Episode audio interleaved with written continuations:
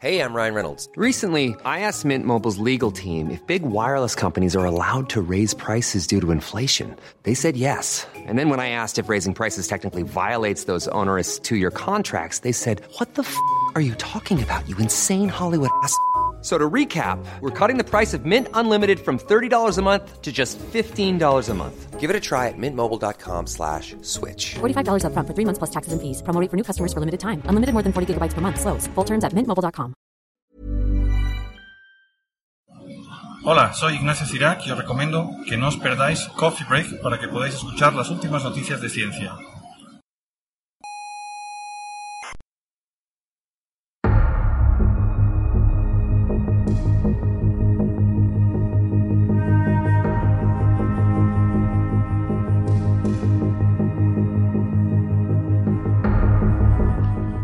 Máquinas pensantes. Una perspectiva escalofriante, para bien o para mal. Emocionante o aterradora, según para quién. Una auténtica caja de Pandora que podríamos estar a punto de abrir y casi sin darnos cuenta. Pero ¿pueden las máquinas tomar conciencia? Si aceptamos que nosotros mismos somos máquinas biológicas, entonces bajo ese supuesto llegaríamos inexorablemente a la conclusión de que, efectivamente, debería ser posible construir sistemas con capacidad de pensar. Puede que de forma similar al cerebro humano, o puede que en formas completamente diferentes que no somos capaces ni siquiera de imaginar.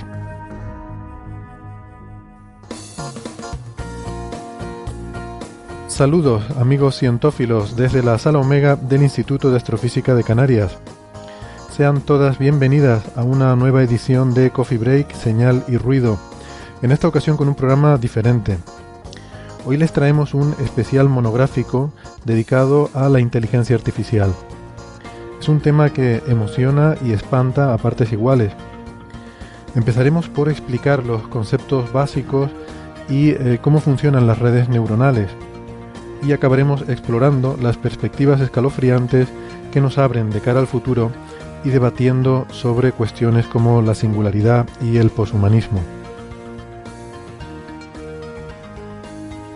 Como es un tema tan singular, vamos a tener a un invitado muy especial. Estamos haciendo un experimento eh, en el que tendremos una conexión virtual que alcanza más allá del espacio y del tiempo para traerles eh, a este invitado. Como les digo, una conexión experimental, eh, así que la calidad del audio pues posiblemente no sea la idónea y puede incluso que surjan algunos problemillas técnicos, pero aún así creo que, creo que vale la pena esta entrevista. Vamos a empezar con ella, con una entrevista, y luego ya tendremos la tertulia. Eh, sí, a ver, parece que me indican los compañeros que ya está, ya está lista esa conexión con nuestro invitado, así que vamos allá. Tenemos en conexión virtual al superordenador HAL 9000 a bordo de la nave espacial Discovery. HAL, te habla Héctor Socas desde la Tierra. Buenas noches para ti. ¿Cómo, cómo va todo por ahí? Buenas noches, Héctor. Todo marcha sin tropiezos. ¿Y usted? Muy bien, eh, aquí todo también muy bien, gracias. Oye, ahora entraremos en más detalles, pero antes y brevemente eh, me gustaría hacerte la pregunta que todos nos hacemos. ¿Hay motivos para temer una rebelión de las máquinas? Honradamente, yo no me preocuparía por eso. Perfecto, pues me quedo más tranquilo entonces. Eh, bueno, ahora hablaremos un poquito más, pero antes de empezar hay una cosa que tengo que decir porque es lo que digo siempre. Y es que mm, estamos en varias emisoras de radio. En Canarias, en Icoden Daute Radio, Radio El Día, Radio ECA y Ondas Yaiza. En Madrid, en Onda Pedriza. En Aragón, en Radio Ebro. Y en Argentina, en la FM 99.9 de Mar del Plata. En nuestra página web tienen los horarios y las frecuencias de estas eh, emisoras. Bien. Por cierto, mi radio no funciona. ¿No? Bueno, eh, pues nos pueden escuchar también en internet, en iVoox y en iTunes. Y les aconsejamos suscribirse para que no se pierdan ningún programa. Toda la información la tienen en nuestra página web, señalirruido.com. Y recuerden que estamos también en Facebook y en Twitter. Y eh, que nos pueden enviar mensajes a la dirección de correo oyentes arroba señalirruido.com. ¿Qué te parece? Lo he dicho todo de memoria y, y sin mirar el papel. Están muy bien. Creo que ha mejorado usted mucho. es porque a fuerza de repetirlo se va quedando.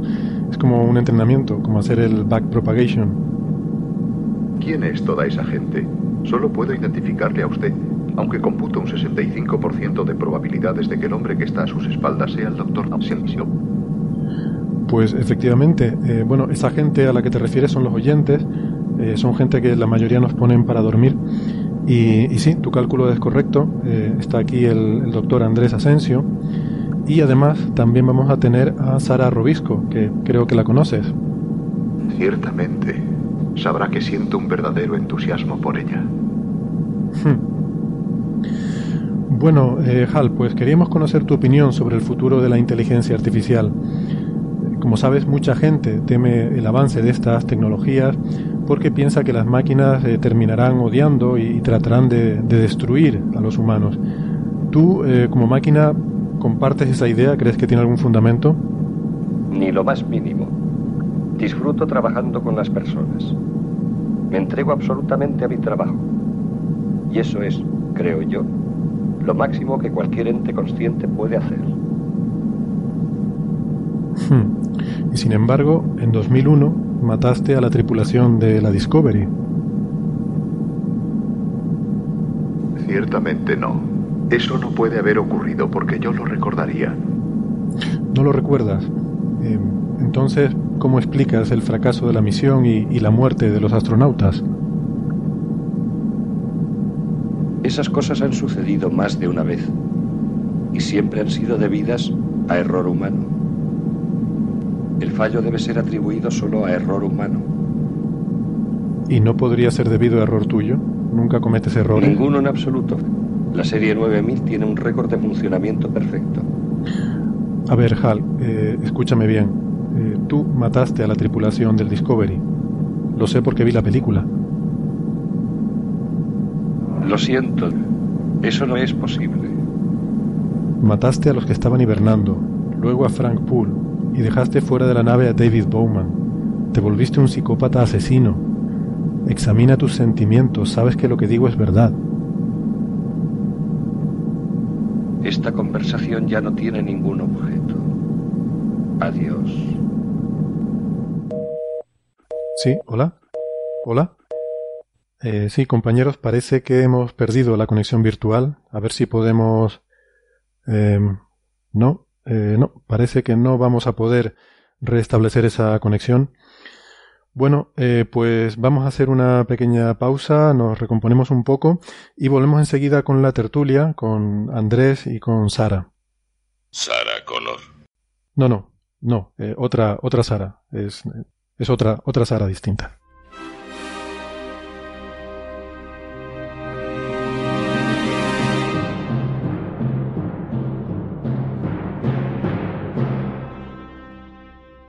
Hola, bienvenidos a esta tertulia que vamos a, a, comenzar. Tenemos una invitada especial.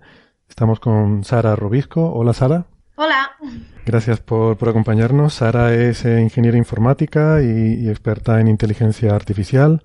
Es a, arroba la encima inquieta en Twitter.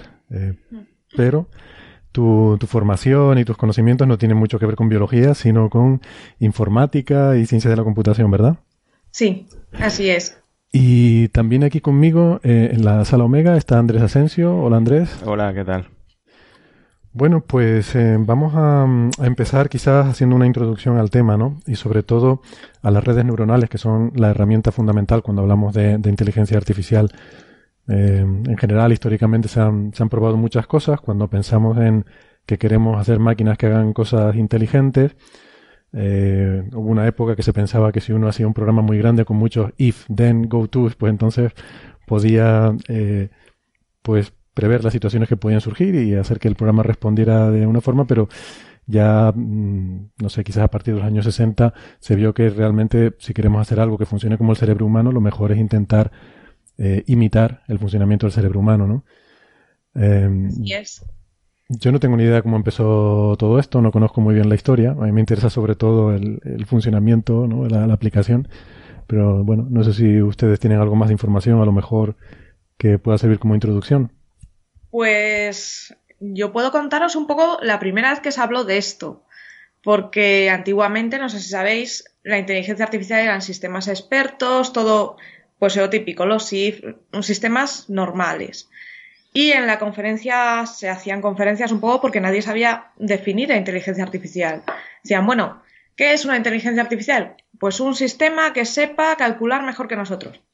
Se consigue. ¿Y qué es ahora la inteligencia artificial? Se vio que aquello no llegaba a ningún puerto. Entonces, en la conferencia de, de Dartmouth, eh, fue cuando alguien dijo, estamos, esto no lleva a ningún sitio y el futuro de la inteligencia artificial mm, tira más a través de redes neuronales. Y fue cuando se empezó a hablar de ellas. Y de esto ya empezaron a trabajarse con ellas, empezó la cosa a ir un poquito más adelante. Podemos explicar entonces un poco qué es una red neuronal, ¿no? Que como digo, es pues quizás una de las herramientas fundamentales para, para construir eh, sistemas que de alguna forma eh, muestren características que podemos asociar con la inteligencia, ¿no? Como el aprendizaje, sobre todo. Yo creo que es lo fundamental. Em, eh, Andrés, ¿nos cuentas un poco cómo funciona una red neuronal? Bueno, sí, eh, básicamente es un, intento de, traspasar de forma muy simplificada lo que se conocía en su momento del funcionamiento de las neuronas del, del cerebro de cualquier ser vivo, ¿no? Em, entonces más o menos se conocía que, eh, digamos, los cerebros de estos eh, animales funcionaban a base de neuronas que están interconectadas entre sí y eh, se comunican de alguna forma en el, digamos, en el cerebro de los animales se, se comunican de forma química, ¿no? produciendo señales que se transfieren de una a otra y se supone que la inteligencia reside en, estas interconexiones entre, entre neuronas. En el caso de, que uno quiera hacerlas artificiales, pues obviamente no lo hace de forma química, ¿no? sino lo hace en un ordenador con de, forma de software. Em, eh, inicialmente, eh, la primera neurona eh, fue lo que se llama el perceptrón, ¿no? que es una cosa muy simple en el cual digamos, es un dispositivo que tiene una serie de entradas y su salida eh, es, digamos, esas entradas pesadas por unas cantidades que ese sistema conoce. Y eh, la salida pasa por lo que se llama una activación, o sea, si pasa de un cierto límite, eh, se activa la salida y si no pasa, pues no se activan. Eso se creía que era, bueno, y se cree más o menos que es una forma relativamente aproximada de cómo funciona el cerebro de un animal, lo que pasa que escalado a, lo bestia, ¿no? Claro. De hecho, es curioso porque creo recordar que el primer eh, perceptrón, o sea, la primera red neuronal se hizo realmente con cables. O sea, era un cacharro eh, de, grande eh, en el que... Mm, y de hecho fue un... Me parece que era un psiquiatra o un... ¿Sabes? No era un matemático quien lo hizo, ¿no? Eh, se dedicó, intentó eh, plasmar esa idea en un cacharro que funcionara. Y de hecho, bueno, más o menos los primeros pasos los dio. ¿no? Lo que pasa que después estuvo claro que el nivel de interconexión que hacía falta para resolver un problema práctico mínimo era tan grande que, al final se pasó a, bueno, aparecieron los ordenadores y entonces se, se, pasó a, a, escribir todas estas cosas en forma de software. ¿no? Claro. Entonces al final lo que se trata es de tener un, programa y eh, en el cual eh, efectivamente pues de, fondo hay un, hay un, software que funciona como un programa secuencial, pero eh, ese programa lo que hace es emular una serie de, de celdas, que serían las neuronas, que contienen un, un dato, digamos un numerito, que se propaga porque cada una de esas celdas está conectada a las demás de, de alguna forma, ¿no? La forma depende luego ya de, de la aplicación en particular que uno quiera hacer. Mm. Y, y estas celdas están conectadas unas a otras de forma que una señal se puede ir eh, propagando como ocurre en un sistema biológico. ¿no? Hay una serie de, de esas celdas, de esas neuronas que son las entradas, que decía Andrés. Entonces ahí se pone la, la entrada del problema, que en el caso de un ser biológico podrían ser nuestros sentidos, por ejemplo, los ojos. ¿no? Nosotros recibimos, tenemos unas neuronas en, en, en la retina que perciben la luz y esa es la señal de entrada. ¿no? Luego eso se propaga a otra serie de neuronas que hay en el cerebro que reciben impulsos y una neurona, al fin y al cabo, es una cosa que tiene muchas patitas con las que eh, conecta con otras neuronas, ¿no? Eh, son conexiones sinápticas, se llaman. Mm. Y entonces va, cuando recibe un impulso por una patita, pues eh, responde enviando impulsos por, por otras patitas, ¿no? Sí, esos impulsos los procesa. Cada neurona tiene una función, una función matemática, que puede ser, o bien en el caso del primer perceptrón era una función umbral, que es la típica función binaria. Eh, luego pasó a ser eh, usarse eh, funciones sigmoidales o funciones gaussianas. Entonces, en función, tú aplicas esa función matemática a tu entrada, tienes un peso que se ha asignado a esa neurona para darle un valor de importancia y en función a eso te das una salida y se lo mandas al siguiente conjunto de neuronas. Y así todas las señales de cada capa de neuronas se mezclan y se van mandando a la siguiente capa. Y cada una va procesando hasta que vamos a la capa de salida, que ya son capaces de todo eso que viene eh, sintetizarlo en una única salida que nos daría el resultado. Eh, entonces, claro, esto hasta aquí pues muy, muy sencillo, no, no tiene mayor misterio, pero claro, dicho así simplemente sin, eh, sin luego el, el- el proceso más interesante de todo esto, que es el aprendizaje, pues realmente no sirve para mucho, porque tendrás cosas que entran por un lado y cosas que salen por otro, pero sin ninguna, sin Mm. ninguna utilidad, ¿no? Así es. La gracia de esto es que, al igual que ocurre en los sistemas biológicos, eh, las, eh, la idea es que mediante un proceso de aprendizaje se van cambiando los parámetros de estas, eh, de estas redes. ¿no? Tienen muchísimos parámetros como son, por ejemplo, eh, el umbral del que hablaba Sara, que, que tienen las neuronas, o la fuerza de las conexiones entre unas neuronas y otras, ¿no? que se llama pesos sinápticos en la terminología de, de esta ciencia. Todo eso se puede cambiar. Sí. Y entonces el aprendizaje consiste en ir adaptando esos pesos para que se haga lo que uno quiere, ¿no? Se resuelva el problema que uno quiere hacer. Y entonces aquí está la distinción realmente con la programación tradicional, que tú no haces un programa eh, eh, en el que vas especificando qué es lo que tiene que hacer, sino que diciéndole mm, cuáles son las soluciones a determinados problemas conocidos, el sistema tiene que aprender, eh, tiene que, mm, de alguna forma que ahora discutiremos, buscarse la vida para que eh, modificar su comportamiento de manera que cuando ve esos datos de aprendizaje obtenga la solución que le decimos que es la solución correcta. Sí, de hecho últimamente está, eh, hay sugerencias por ahí en llamar realmente a esto software 2.0, ¿no? O sea, realmente uno ya no necesita programar, o sea, no es necesario programar, eh, digamos, a un bajo nivel en los ordenadores, sino aprenden de lo que uno le enseña, del mundo real o, o lo que sea, y el- ellos mismos son capaces de generar su propio software, aunque, uno- aunque no lo entendamos, ¿no? Eh, de generar su propio software para resolver el problema que queremos resolver. Así es.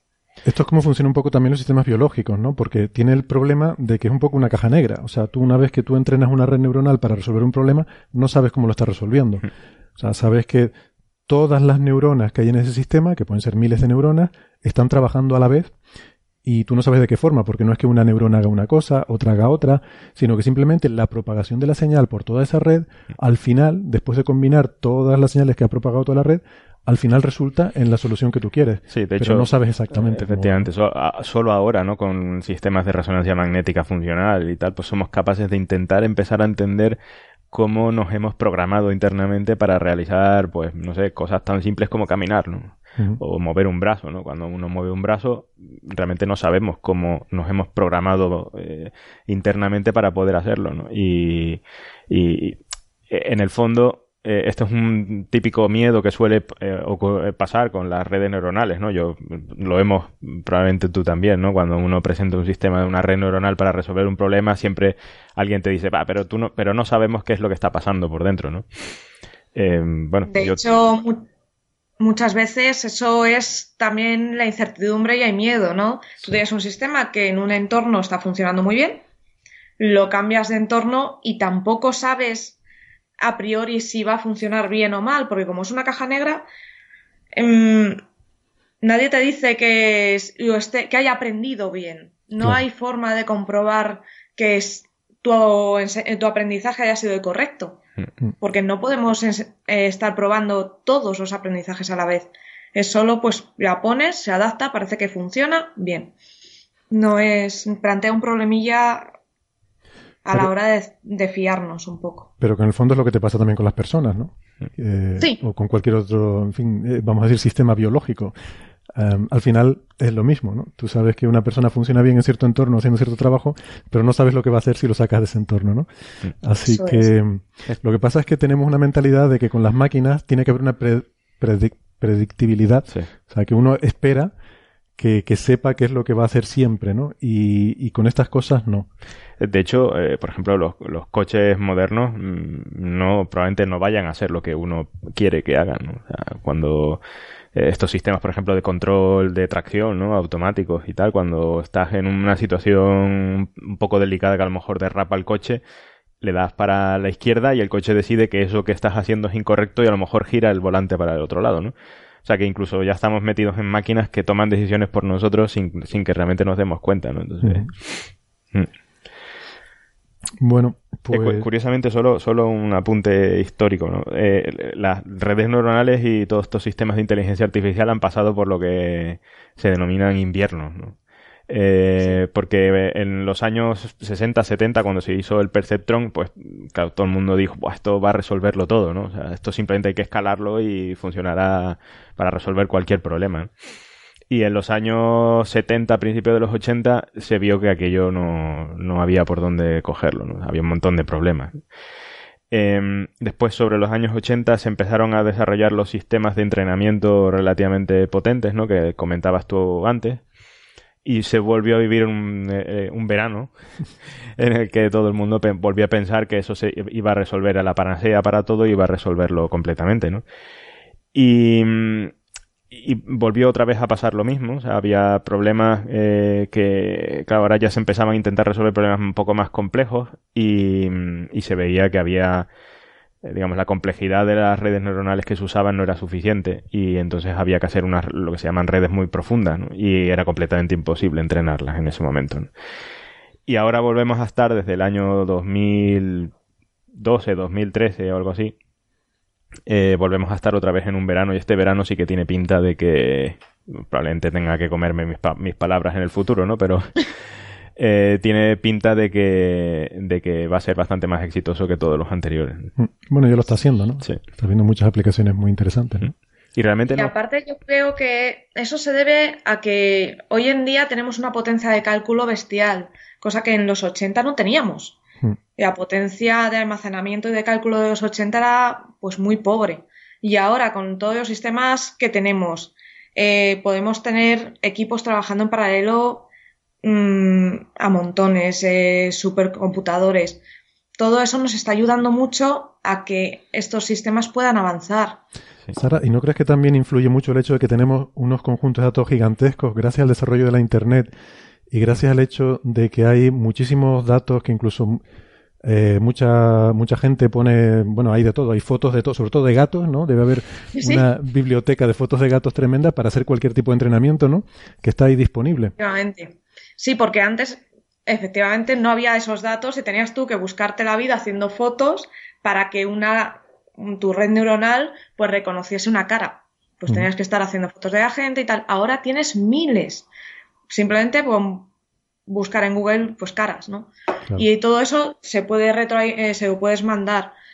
Y aparte de eso, mm, esa cantidad de datos también nos da aplicaciones futuras. Quiero decir, si una empresa tiene muchísimos datos de clientes, de compras, dice, puedo establecer patrones, puedo hacer una red neuronal que a mi cliente le ofrezca una mejor sensación a la hora de comprar, aconsejándole cosas. Y esas necesidades que se, han produci- que se están produciendo son las que ayudan también a que las redes neuronales surjan y Sí. que Efectivamente, es el, el efecto Google, ¿no? En el que estamos muy contentos porque nos den servicios gratuitos aparentemente, no como Gmail o, u otros, ¿no?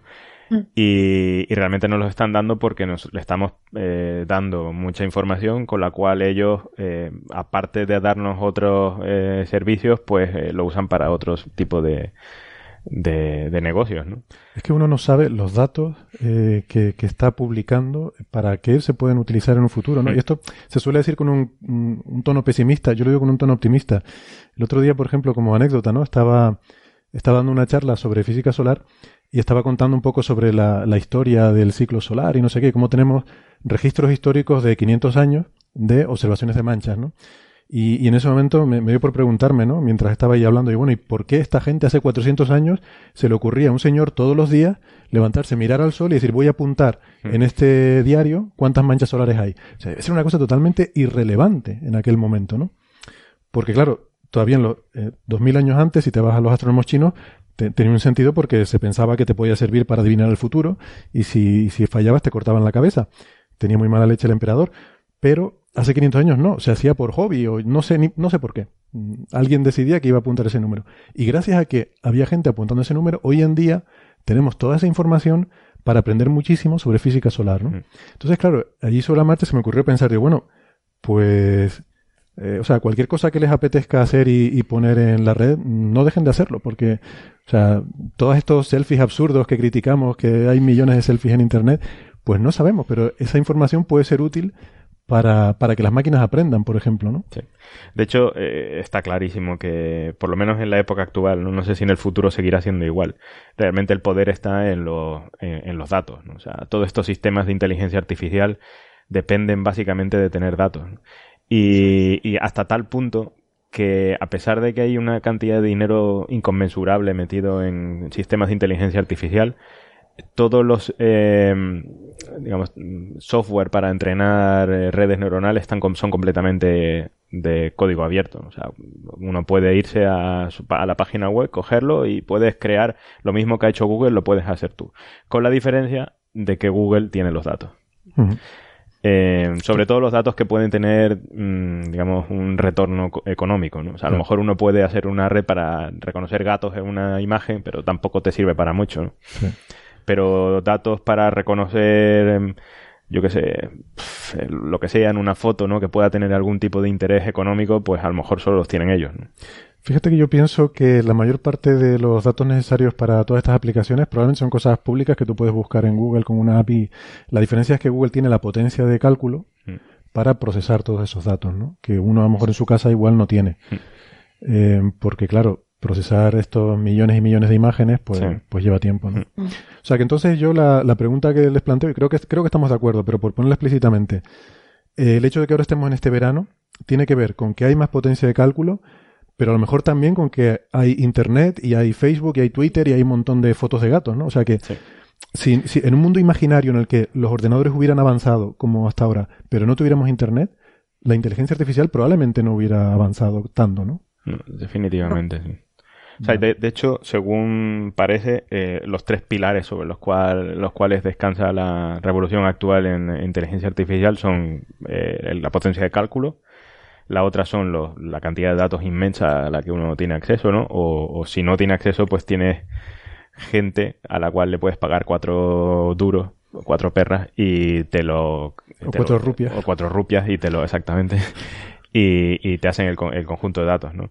Y la otra es eh, lo que suele pasar normalmente en las revoluciones, eh, en tipo- este tipo de revoluciones, ¿no? Es que a alguien se le ocurre una idea feliz eh, y entonces todo automáticamente empieza a funcionar, ¿no? Y, esta fue, o sea, la idea feliz que ha permitido todo esto eh, ha sido cambiar las funciones de activación de las, cuales de, las que estabas hablando anteriormente, ¿no? Eso ha sido fundamental para poder hacer redes súper profundas, por ejemplo, eh, y de, a partir de ahí han, han salido ideas como, como setas, ¿no? Hmm. Todas basadas en lo mismo. Esos son, son más o menos los tres pilares sobre los que descansa todo esto. ¿no? Vale, pues vamos a dar un pasito atrás, entonces vamos a meternos un poquito más en la parte técnica, porque estás hablando de redes profundas y tal, vamos a explicar eso un poco lo que es. La función de activación más o menos lo explicó Sara antes, ¿no? Es el- esa señal que llega a la neurona, qué efecto produce en la neurona, ¿no? Eh, esto de la activación, pues, es un umbral, que si no llega a ese umbral la señal, pues directamente no, nos olvidamos de ella, no hace nada. Y si pasa de ese umbral, pues entonces sí que la neurona responde disparando respuestas por sus patitas a las otras neuronas, ¿no? Quizás un tema muy importante es lo que llamamos la geometría o la arquitectura de la red, que es cómo están conectadas. ¿Nos quieres comentar algo de eso, Sara? Sí, bueno, mm, tenemos desde el tipo más básico y normalito, que es el perceptrón, que tiene entrada, capas ocultas, y la de salida, que nosotros realmente solo sabemos cómo funciona la entrada y la salida, y eso es lo más sencillo. Luego capas tenemos... ocultas, déjame, vamos a matizar eso un poco también, explicarlo un poco más, son Ah, cap- sí, capas de neuronas que hay eh, en medio, entre la entrada y la salida, que las llamamos ocultas porque tú en principio no sabes lo que está pasando ahí. Tú solo sabes, metes unas entradas y te salen unas salidas, ¿no? Independientemente de lo que esté pasando ahí en medio, ¿no? Eso es. Son las encargadas de hacer el trabajo, pero no sabemos qué están haciendo. Y, capas, hablamos de capas también porque, perdón que te esté interrumpiendo, pero es por, por, por explicar los conceptos estos básicos. Eh, una capa es un conjunto de neuronas, eh, porque las organizamos así en el caso del perceptrón. Decimos, bueno, eh, las entradas están conectadas a una serie de neuronas y luego esas neuronas están conectadas a otra serie de neuronas, pero que no están conectadas con las entradas. Entonces a cada una de estas le llamamos capas. Eso es. Sería, imaginaos una matriz. Una matriz de, de cuadritos, ¿vale? Tendríamos la primera capa, sería la primera hilera de, la primera columna de, de celdas esa columna se conectaría con una siguiente columna, ¿vale? Pero no sería uno a uno, sino cada, cada celda con todas las celdas de la siguiente columna. Así con la siguiente, con la siguiente, con la siguiente, hasta llegar a la última celda que recogería todas y nos daría la única salida. O sea, cada neurona de la capa 1 está conectada con todas las de la anterior, que serían las entradas. Cada una de ellas con todas. Luego, cada una de la capa 2 estaría conectada con todas las de la capa 1 cada una de las de la capa 3 conectada con todas las de la capa 2. Pero no hay conexiones entre la 3 y la 1. Y no hay conexiones entre la 3 y las entradas. En el perceptrón no. Exacto, sí, sí, en esta geometría particular, que luego uno puede hacer otra diferente, sí. Vale. Si luego tenemos modelos más avanzados que ya conectan capas, hacen cosas más extrañas, ¿no? Mm. De hecho, otra un poquito más avanzada que, que, que el perceptrón serían las convolucionales en las cuales tenemos igual unas las capas, las hileras, trabajando, pero las primeras hileras funcionarían como, imaginaos nuestro ojo, ¿vale? Nosotros percibimos por el ojo una imagen, pero eh, esa imagen la estamos filtrando, estamos haciéndole filtros para ver mejor, ajustes, ¿no? Eso es lo que harían esas primeras capas.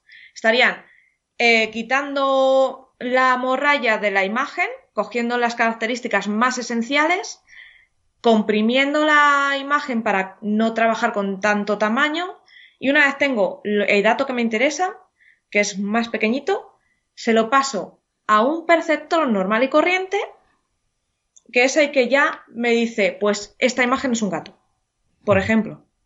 O esta imagen de una persona significa que está triste. Eso que eso sería ya nuestro cerebro. Ya. Eso es lo que llamamos extraer rasgos, ¿no? Eh, feature extraction, o sea, reconocer cosas en una imagen, ¿no? Sí. Eso es. Y las redes convolucionales son las que más se usan, por ejemplo, en clasificación de imágenes, detección de objetos, por esa particularidad, porque son las que van filtrando primero y luego ya muestran. Y ahí lo que tenemos es que en una capa, eh, en vez de estar conectadas con todas las de las entradas, pues solo está conectada con un grupo más pequeño, ¿no? De forma local, efectivamente. De forma local, como entonces es como si estuvieras dividiendo en grupos ese campo de visión, pero luego esos grupos solapan también unos con otros, ¿no? Sí. Y de hecho, bueno, se comprobó, aparte de que eh, o sea, uno es capaz de generar redes neuronales convolucionales que tienen la misma precisión que una red eh, completamente conectada, como las que hablábamos antes, pero con una fracción ridícula de, número de parámetros libres, ¿no? Con lo cual pues son más potentes por, por eh, unidad de complejidad, ¿no? Claro, pues la otra, la que está totalmente conectada, en principio es más general. Podría ser el mismo tipo de, problema, pero... Hay, hay teoremas matemáticos. Eh, son difíciles de tratar las redes neuronales desde el punto de vista matemático, ¿no? Porque son, visto desde el punto de vista matemático, son una función extremadamente compleja, ¿no? Eh, hecha de unidades extremadamente simples. ¿no? Claro.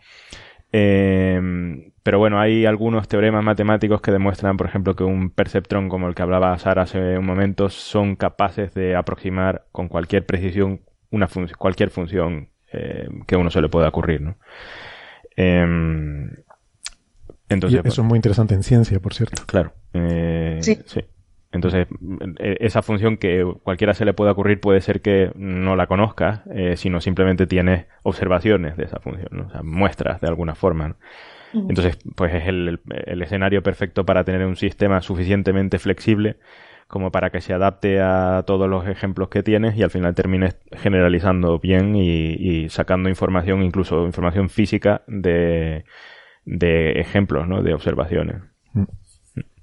Vale, tú hablabas antes de las funciones de activación, ¿no? Como una de las cosas que, en las que ha habido una, una revolución, ¿no? Eh, y de eso yo no estoy muy al tanto. Y siempre he puesto ahí la tangente hiperbólica porque los libros recomiendan la tangente hiperbólica o lo que sea, pero eso seguramente ha tenido su historia, ¿no? Llegar a esa. Sí, eh, la, yo creo que eh, las funciones de activación que se que describió antes Sara están basadas un poco en lo que se creía que, que pasaba en el cerebro humano, ¿no? En las neuronas.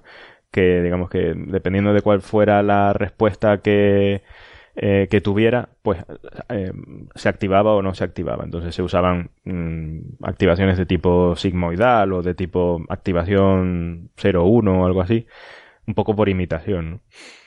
Eh, y, claro, lo que pasa es que para, para ver cuál es la, influencia de, de, las funciones de activación hay que volver a cómo se entrenan estas. Habría que hablar un poco de cómo se entrenan estas las redes neuronales, ¿no? Pero bueno, así enormes, muy eh, de forma muy superficial, básicamente lo que se trata es de, eh, una vez uno tiene un, definida su arquitectura, le, enseñas unos casos de entrenamiento para los cuales tienes la entrada y la salida, eh, lo propagas a lo largo de toda la red y entonces ves cuál es la respuesta que ha dado la red, comparas con lo que debería dar y entonces esa diferencia la vas propagando hacia atrás modificando los pesos de forma adecuada, ¿no? Es lo que se llama propagación hacia atrás o back, propagation. Entonces, el back propagation en el fondo es, bueno, es una, digamos, una, un entrenamiento a base de derivadas, ¿no? Entonces, los problemas, uno de los problemas, el problema básico que tenían las funciones de activación en ese momento era que para redes muy profundas eh, generaban lo que, ese gradiente se, se hacía demasiado pequeño, entonces era imposible modificar las redes neuronales muy profundas eh, de forma eficiente, ¿no? Entonces a alguien, no me acuerdo exactamente quién fue, ¿no? se le ocurrió usar una función de activación mucho más simple incluso que las que se usaban actualmente, que son las... Sería Hinton. Probablemente fue Hinton. Eh, las Rectify Linear Units, que son básicamente todo lo que sea positivo pasa tal cual y todo lo que sea negativo se pone a cero. Eso es una función no lineal y mantiene esos gradientes. Con lo cual ahora, pues, se puede encontrar, uno lee literatura y puedes encontrar redes neuronales hiperprofundas con centenas, miles o decenas de miles de capas de profundidad, ¿no? Y se entrenan sin ningún problema. Mm. Bueno, sin ningún problema, me refiero, se calienta el mundo un par de grados, pero por el por la potencia de cálculo, pero, pero aparte de eso no hay mucho problema, ¿no? Mm, vale, estabas hablando de entrenamiento, del backpropagation. Le voy a pedir a Sara que nos explique un poco en qué mm. funciona esto del entrenamiento. Por cierto, lo quería comentar al principio y me olvidé. Eh, tienes de hecho un par de entradas en el blog de Naucas, eh, donde hablas de, conceptos básicos, ¿no? Como esto estamos discutiendo sobre cómo funciona la inteligencia artificial y que por supuesto los recomendamos a, nuestros oyentes, ¿no? Siempre cualquier cosa en Naucas es garantía de calidad y en particular estos estos dos artículos de Sara los pondremos en el... Pondremos en el, los links, ¿no? sí, pondremos los links en el blog de, este programa y los pueden encontrar ahí o, buscarlos en, en, la, en la página de Naucas. Pero bueno, eh, si quieres, para poner un ejemplo concreto y centrar ideas, ¿no? Y, creo que es más fácil explicar las cosas si uno tiene un problema concreto. Supongamos que lo que tenemos es, queremos entrenar una red neuronal para enseñarle fotos y que reconozca cuáles son de gatos y cuáles no. Entonces, imagínate que tienes, has sacado de Google un millón de fotos que son de gatos y otro millón de fotos que no son de gatos. ¿Cómo eh, resolveríamos ese problema? Bueno, pues nosotros empezaríamos, cogeríamos todo el conjunto de fotos, ¿vale? De ese conjunto de fotos, elegiríamos un pequeño subconjunto como el conjunto de entrenamiento, ¿vale? Que sería un, subconjunto eh, cogido al azar completamente. Esa es una variante.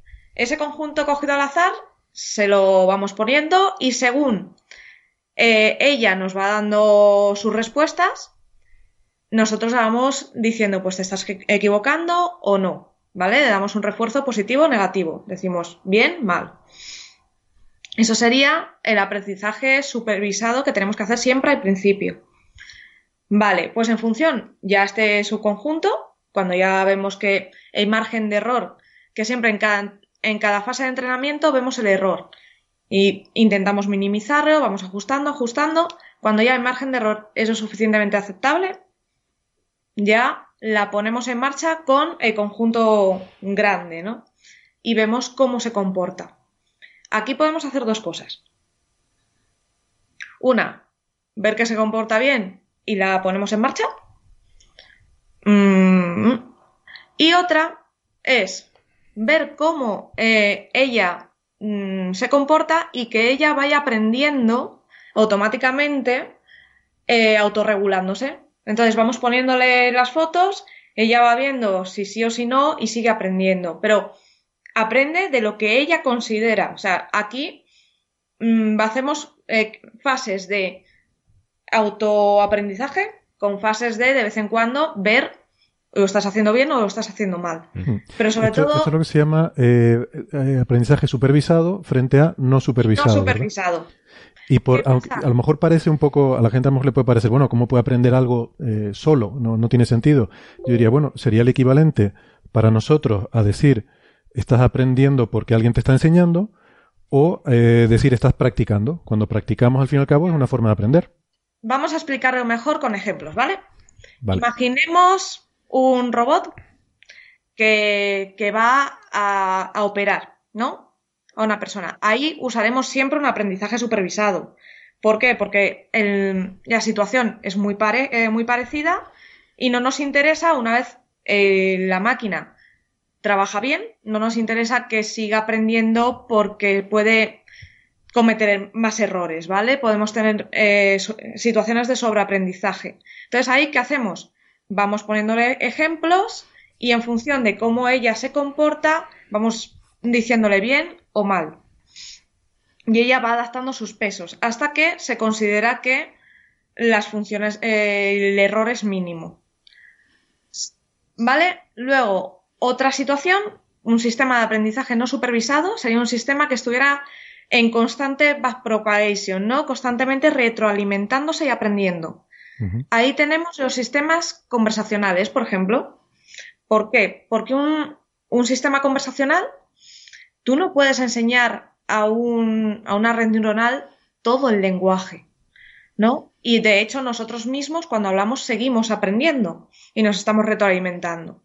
Entonces, ¿ella qué hace?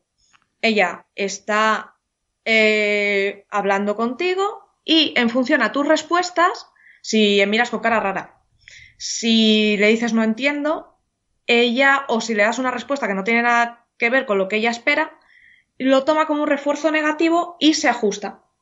Uh -huh. En situaciones normales eh, funciona muy bien. Digo en situaciones normales porque si luego salen las noticias sensacionalistas, ¿no? la red neuronal conversacional esta se ha vuelto loca, se ha, mm, ha, empezado a mostrar ideologías. No. El problema es que la gente que ha hablado con ella o la ha usado ha empezado a ponerle ejemplos y ella ha ido aprendiendo. Siempre hay que tener mucho cuidado con esos, con estos sistemas. Claro. Pero bueno, es exactamente lo mismo con las personas, ¿no? O sea, si tú toda tu conversación es con, yo qué sé, con un nazi, pues, pues, normalmente acabarás teniendo ideología fascista, ¿no? O sea, eso a lo mejor lo que es interesante es lo que nos dice no tanto sobre la inteligencia artificial, sino sobre el entorno en particular en el que estamos. Eh, porque esto creo, creo que está haciendo referencia a una noticia que hubo hace poco sobre una red neuronal que habían puesto en Twitter, básicamente, ¿no? Quiero recordar que era en Twitter, aprender con conversaciones en Twitter con otros usuarios, ¿no? Y, y bueno, pues el angelito se volvía racista y... Sí. Sí, bueno. no sé, desarrollaba ciertas cualidades bastante negativas, ¿no? Que yo pienso que lo que debería hacernos reflexionar sobre, en fin, el tipo de conversaciones que tenemos. Pero fijaos, eh, estos sistemas, estas pruebas se llevan haciendo un montón de años. Ya en 2005-2006, creo que el MIT tenía un proyecto, que además estaba, estaba en una web, el sistema, que era un, un sistema conversacional. Entonces tú escribías y ella te se llamaba Alice, me parece, uh -huh. eh, te iba respondiendo y iba aprendiendo. Y de hecho te animaba, ¿no? Oye, habla con Alice para que aprenda. Lo que pasa es que mmm, no sé cómo acabó ni nada. No, en esa época tampoco, pues jugabas un poco con ella, pero no se publicaban esos resultados. Uh -huh. Lo cual es una pena, porque hubiera sido interesante. Claro. Sí, yo, yo creo que todos estos mm, mecanismos de inteligencia artificial que hay ahora también se pueden usar para intentar entender a veces cómo pensamos nosotros, ¿no? Cómo actuamos, ¿no? Porque en el fondo muchas veces se entrenan con, con eh, conjuntos de datos que el propio ser humano ha creado. ¿no? Y, y, después, eh, digamos, cuando se ponen en producción, pues se pueden generar millones de nuevos casos que a lo mejor uno no puede hacerlo con un ser humano en, tiempo, en un tiempo finito, ¿no? Y empiezas a ver cosas como esta, ¿no? De hecho, hace poco, no sé si fue, hoy me parece que fue, ¿no? el eh, famoso IBM Watson, este que hay hospitales que lo han contratado para hacer diagnósticos de cáncer y tal. Eh, al parecer lo han, dice que lo han desconectado, o sea, o lo han parado porque se dedicaba a, a dar medicaciones mm, que se consideraban venenosas para, para ciertos pacientes, ¿no?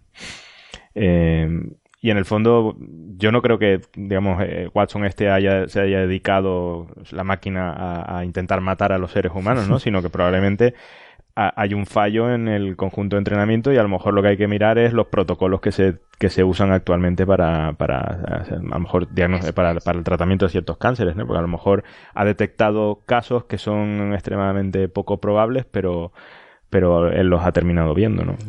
Una claro. forma de analizar nuestros propios, eh, nuestras propias actuaciones. ¿no? Porque se, este, esta, este sistema, Watson, se alimenta con eh, los datos de los tratamientos que se dan a los pacientes Sí. con determinados síntomas. Sí, exactamente, sí.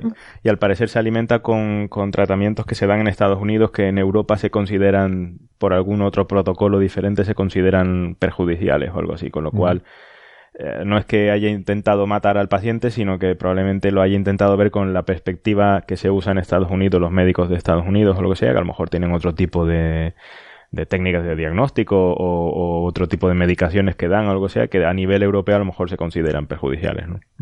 Sí. Ah, pues O simplemente que nunca en el entrenamiento o a lo largo de todo su funcionamiento no se había encontrado con esos casos y ahora ante esos casos han no ha actuado como se debía, como, como ella debía haberlo hecho. Entonces, en esos casos lo que hay que hacer es pararla y volver a entrenar. Pero igual también sería, esos igual también sería conveniente estudiar los casos en los que se ha basado, porque a lo mejor Hmm. hay errores Sí. médicos que son los que han servido para aprender eso, ¿no? Sí, de O hecho, sea, a lo mejor ha aprendido que en determinada situación un médico en no sé qué sitio mm, administró ese tratamiento a un paciente en condiciones similares a las que tiene Sí. y ha dicho, ah, pues esto es lo que hay que hacer. Sí, y toma, toma decisiones en- de forma colegiada, ¿no? Y en el- incluso se, se- en, ese, en ese colegio se incluyen también sistemas expertos como estos, ¿no? En el cual, y entonces hay pues miles de posibles eh, eh, tratamientos y después se vean eh, estadísticamente cuál puede ser el mejor, ¿no? Incluyendo seres humanos y sistemas eh, automáticos. ¿no? Esa probablemente sea el futuro. ¿no? No, no, de- no directamente dejarle a una máquina que decida cómo tratar a los, a los pacientes, sino que se colegien también las máquinas junto con, junto con los seres humanos. Eso es, tienes que ver siempre el resultado de la máquina y tu propio criterio y con esa unión ya puedes tomar decisiones. O sea que hay Y como, una herramienta. Hay como varias categorías entonces de aplicaciones, ¿no? Por una parte está la obvia, la de hacer una inteligencia artificial para resolver un problema que yo quiero, clasificar gatos. Otra utilidad puede ser, eh, en este caso, a lo mejor Watson involuntariamente ha identificado algún error médico. Sí. Quiere decirse que a lo mejor ahora vas a investigar su conjunto de entrenamiento y a lo mejor te das cuenta de que en sus datos de entrenamiento hay errores médicos que se cometieron y que llevaron a... eh, no, no lo sé si será la, ra- la- la razón de ese problema, pero podría ser.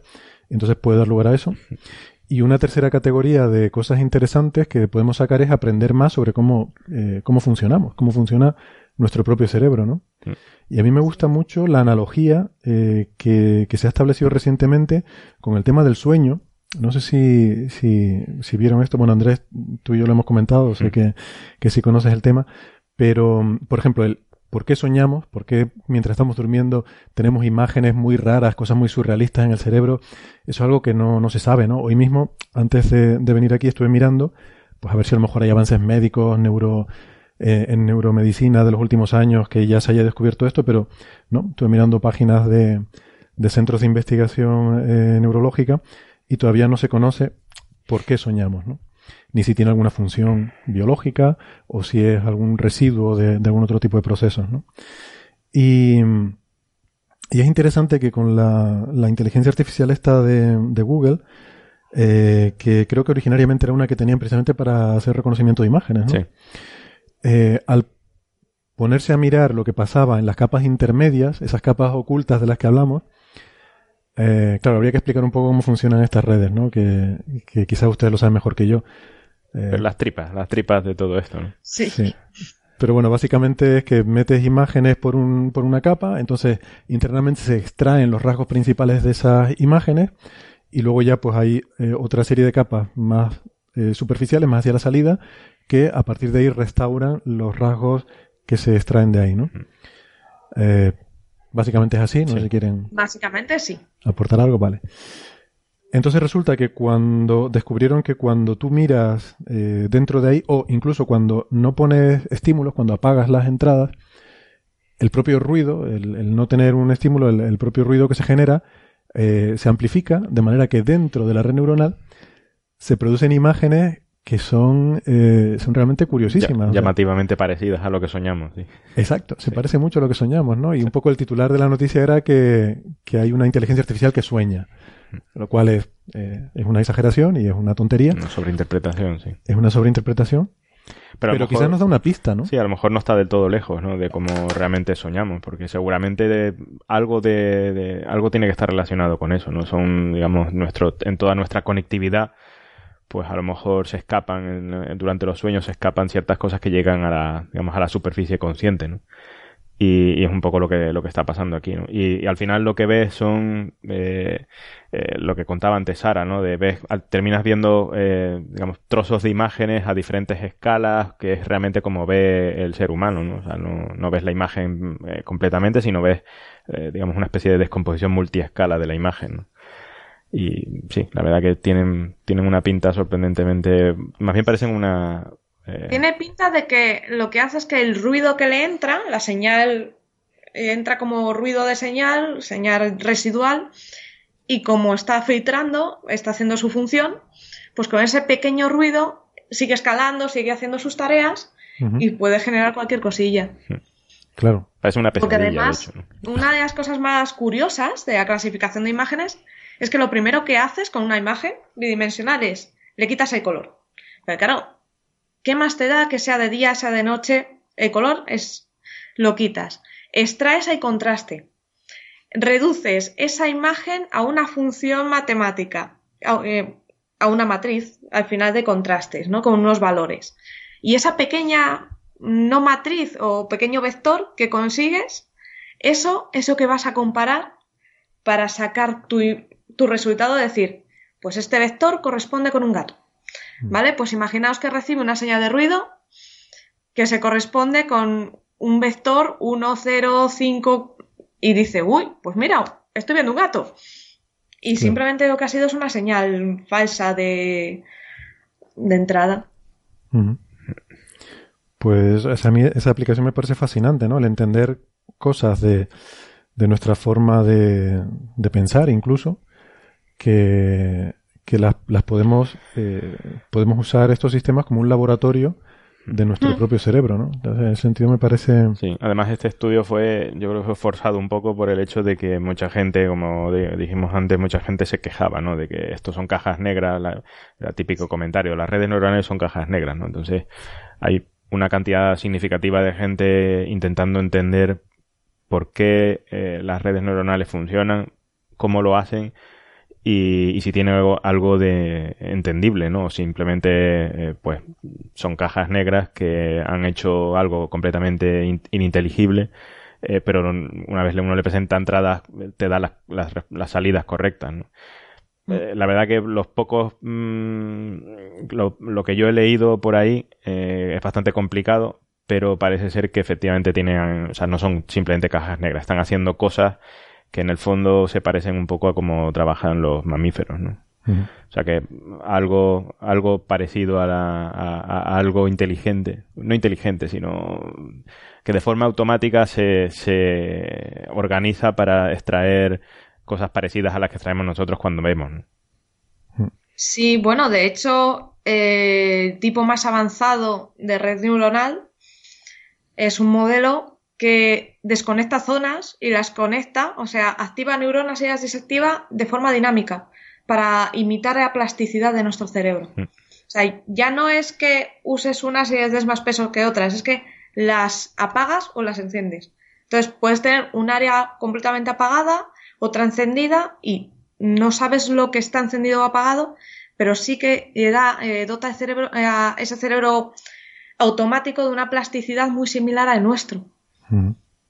Eh, esta, semana, esta mañana, por curiosidad, estuve mirando em, propiedades sobre cómo funcionan las sinapsis biológicas. ¿no? Es un proceso complicadísimo que tiene que ver con, con canales iónicos, con movimiento de, de cargas en forma de iones dentro de las neuronas.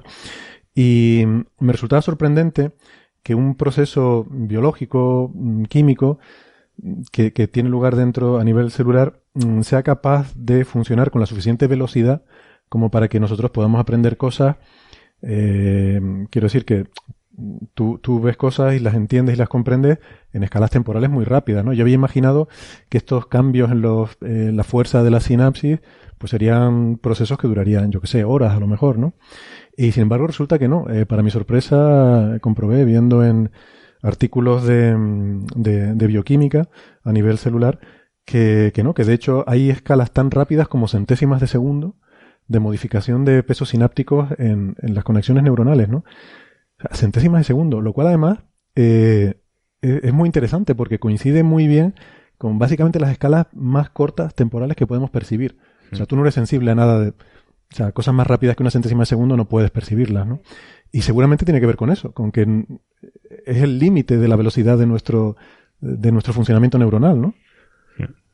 Y, y hay escalas eso, desde centésimas de segundo hasta horas, ¿no? En, la forma en la que se, se modifican las neuronas. De hecho, eh, e-, es cierto, ¿no? Y, comparado con las redes neuronales eh, artificiales, eh, hay una diferencia apreciable y es que eh, estas redes neuronales van muchísimo más rápido que lo que puede ir nuestro cerebro, ¿no? Pero a cambio, la conectividad que tienen es infinitamente más baja que la que, la que tiene el cerebro humano. O sea, a pesar de que ahora mismo pues, puede uno encontrarse fácilmente, o sea, yo, suelo entrenar redes neuronales con decenas de millones de conexiones sinápticas, ¿no? Pero aún así se queda órdenes de magnitud por debajo de lo que, eh, o sea, no solo de conexiones, sino de complejidad en las conexiones, ¿no?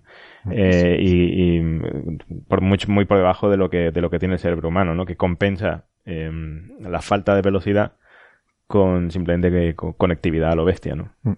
Claro, a la gente le cuesta pensar. Luego otra cosa, eh, nuestro cerebro además es multitarea, mientras que una red neuronal solo sabe hacer una cosa. Mm. Esa es la pena.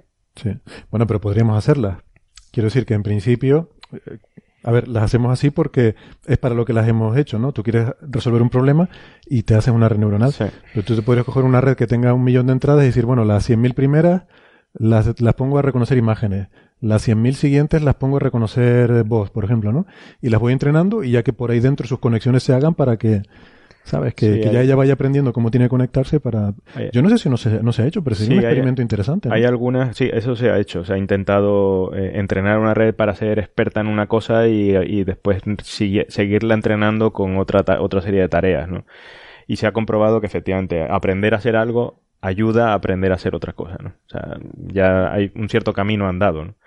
Y, por ejemplo, un caso típico son eh, eh, las, redes neuronales que aprenden a jugar a juegos de ordenador, ¿no? O sea, hay algunas que aprenden a jugar a todos los juegos estos antiguos de los años 80 y son capaces de jugar a todos y ser, ser sobrehumanos en todos los juegos, ¿no? O sea, ahora somos en los años 80 menos mal que no existían redes neuronales porque si no hubiera sido una infancia muy triste, ¿no? Bueno, hubo una en los 90. Sí. Eh, no sé si sabéis que en el, me parece que fue en el Quake 3 metieron uno de los jefes, era el primer, la primera red neuronal que se metía en un videojuego. Ah, el Neural Bot este, ¿no? Sí. Sí, sí, me suena, me suena. Mm. Yo estuve, yo estuve colaborando con un juego eh, a finales de los 90, a ver, eh, sí, sería por el año 98, por ahí, fue después del Quake, pero que también metía eh, también metía redes neuronales, ¿no? Que era el, el, Battle, el Battle Cruiser 3000 AD de Derek Smart. Eh, fui beta tester y estuve ahí echando una manilla. Madre mía, que aquello, aquello era complicadísimo. Em, pero sí, sí, bueno, ya, ya empecé a ver cosas, pero serían muy, muy simples, supongo, ¿no? En aquella época. Sí. Cosas muy en esa época no era lo que ahora son capaces de hacer. Claro. Y que bueno, que hay que recordar a la gente que estamos muchísimos órdenes de magnitud de distancia del cerebro humano. O sea, que cuando se dice, claro, pero es que esto que ustedes llaman inteligencia realmente no piensa, ni filosofa, ni dice pienso luego existo, ni es consciente, y, uno dice, hombre, claro, claro. Sí, lo que... estamos, yo creo que estamos simulando algo así como la, mosca de la fruta. Sí, de, hecho, si, si lees la literatura desde el año 2013 o algo así, eh, esto se conseguirá en algún momento algo que uno pueda llamar inteligente, ¿no? En los cuatro, tres, tres, cuatro años que han pasado, yo he visto pasar, como en Blade Runner, ¿no? He visto cosas que... que no creeríais. que no creeríais. Eh, y, de hecho, yo debe haber muy pocos temas en... Eh, eh, sobre todo en computer science, ¿no? Donde haya tanta imaginación para, para crear sistemas nuevos, ¿no? Con unas arquitecturas absolutamente absurdas, ¿no? Y, y, que funcionan. O sea, que yo no, no lo dudo, ¿no? O sea, es un problema de que alguien llegue aquí con alguna idea feliz, ¿no? O sea, y gente inteligente lista ahí, ¿no? Y sobre todo con mucha más potencia. Necesitamos, aún nos queda mucho por andar. Yo creo que aún estamos empezando. Esto es eh, los primeros pasos. Ahora De aquí al futuro nos queda mucho, aún por, sobre todo por aprender de ellas. Exactamente.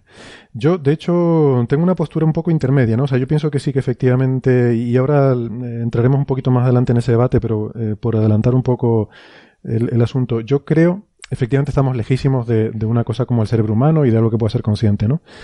Eh, por ejemplo, eso, no sé, decía 100 millones de neuronas que, que se trabajan hoy en día, eso es más o menos eso, el número de sinapsis de, de, la mosca de la fruta. O sea, una cosa que, que tampoco filosofa, ni dice pienso luego existo, hmm. ni podemos llamar consciente.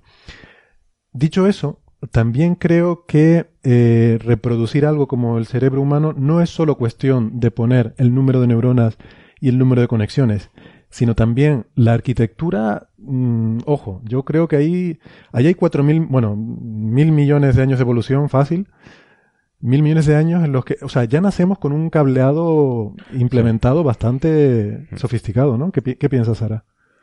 Pues creo que es que el cerebro humano es tan complejo y lo desconocemos tanto que por mucho que imitemos a cantidad de neuronas y la pongamos en una red neuronal, no vamos a llegar. Porque nos quedaría, tendríamos para poder imitarlo, tendríamos que conocerlo mucho mejor.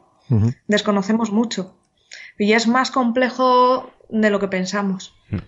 Vale, ¿y tú qué opinas? Yo creo que sí. O sea, yo, eh, el, eh, las redes convolucionales han sido un éxito completamente para, para analizar imágenes, ¿no? Eh, y de hecho por ahí anda Geoffrey Hinton, ¿no? Uno de los clásicos de, de las redes neuronales, insistiendo que hay algo que no que no está bien ¿no? en las redes que hay ahora mismo. ¿no? Acaba de presentar un, digamos, una arquitectura nueva que yo no llego a entender muy bien, pero que aparentemente se acerca un poco más a cómo funciona el cerebro humano, ¿no? Y, bueno, parece ser que tiene, tiene buena pinta, ¿no? O sea que efectivamente yo creo que hay problemas arquitectónicos eh, que habrá que salvar y que habrá que acercarse un poco más. A, lo mejor el cerebro humano no es el objetivo, ¿no? Pero por lo menos algo eh, que, que, mejore lo que existe ahora, ahora mismo. Vale. Vamos a hacer una pausita porque llevamos ya casi una hora hablando.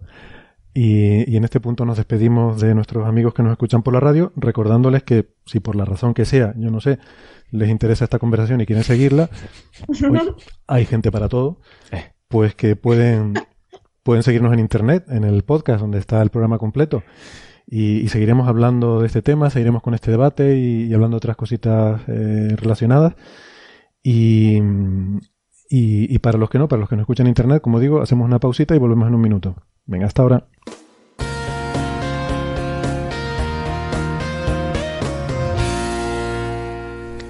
Bueno, pues ya estamos de vuelta. Gracias por seguir ahí. Eh, nos quedamos con un, eh, un, debate o una, una primera toma de posiciones sobre eh, cómo o si algún día se podrá reproducir algo parecido al, cerebro humano. Y, y, me parece que es un tema, un tema interesante, ¿no? Pero quizás lo voy a deferir un poco de hacer un debate sobre el futuro de la inteligencia artificial y si llegaremos a ver máquinas pensantes algún día, vamos a dejar eso para, para el final. Y, y, me gustaría volver a un tema que adelantó Andrés, que es el hecho de que muchas de estas herramientas están disponibles eh, gratuitamente, online, eh, es código abierto, y uno se lo puede bajar de internet y hacer aplicaciones, y entonces eh, es muy divertido. Se, puede, se puede jugar con estas cosas, eh, se pueden hacer aplicaciones, nosotros hemos hecho algunas. Andrés ha hecho una muy interesante, eh, una aplicación en, para analizar imágenes en física solar, que o sea, es muy curioso. Eh, dicho así un poco el titular, sería que has hecho una red neuronal que es capaz de inventarse información que no hay en las observaciones. O sea, el invent famoso elevado a la categoría de avance científico. Sí, sí. O sea, si una persona se inventa algo, es invent y no, no sirve para nada. Pero si, lo, si se lo inventa una inteligencia artificial, entonces ya es interesante. Sí. De hecho, tengo que admitir que me he autocensurado porque algunos de mis compañeros sugerían hacer algo todavía más invent y no he querido hacerlo porque muy probablemente vaya a funcionar, ¿no? Y no quiero, porque después habría que intentar explicar por qué. Y no tengo ahora mismo la capacidad intelectual para eso, seguramente, ¿no? Hay que decir que a mí me da la impresión de que en la, comunidad científica, fuera de la gente que trabaja en inteligencia artificial, o sea, la gente que trabaja, pues como tú y yo, en física solar, eh, de repente, eh, vamos, que, no hay una familiaridad con estas herramientas nuevas y que introducir en el campo, eh, no sé, herramientas de análisis de datos basadas en inteligencia artificial, pues suponen un cambio de paradigma bastante grande, ¿no? Y, hay inercias ahí que a veces cuesta un poco de superar. Sí, pero, fíjate, cuando en informática estudiamos, estamos en la carrera, siempre nos dicen, vosotros un supercomputador no lo vais a ver, lo último no lo vais a ver. ¿Quién va a trabajar siempre con los equipos más potentes y con lo último? Los físicos. Y os ponen como ejemplo de, lo, de la gente que siempre prueba las cosas como supercomputadores, los que necesitan más potencia de cálculo. Hmm. O sea, sois, digamos, el objetivo de estos sistemas. Somos los beta testers. Sí. Sí, de hecho yo creo que mm, eh, poco a poco va permeando un poco en la gente, ¿no? O sea, eh, sobre todo los nuevos, mm, eh, especialmente en astrofísica, ¿no? Los nuevos telescopios o incluso en física de partículas, ¿no? Los nuevos detectores, el colisionador de hadrones, el...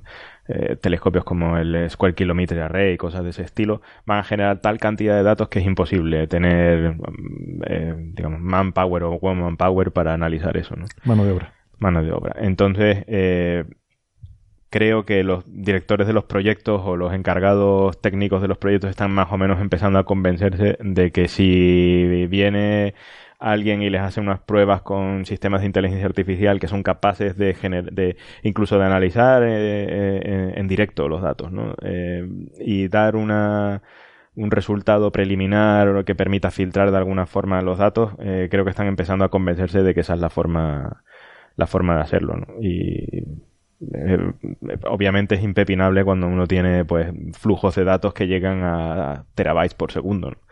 Que es absolutamente impracticable, ¿no? Y, eh, que se hace difícil incluso a nivel técnico de cómo almacenar eso, ¿no? Y, en muchos de los casos es necesario tener sistemas eh, por hardware que sean capaces de descartar el 99% de los, de los datos porque es que si no, no caben en ningún sitio, ¿no? Ya. Sí, eso, eh, esa es una de las inercias a las que yo me refería, ¿no? Por ejemplo, he tenido discusiones cuando estamos en la fase de diseño de sistemas como el, el, Gran Telescopio Solar Europeo, que tú también conoces bien, o el, estadounidense, el DKIST, y se tienen estas discusiones sobre, bueno, qué hacer con los datos y tal. Pues yo siempre he hablado de, bueno, de, que tienes que pensarte cuáles son los datos con los que te quieres quedar y cuáles son los que quieres tirar, porque sacas terabytes y terabytes que no todo eso es interesante, ¿no?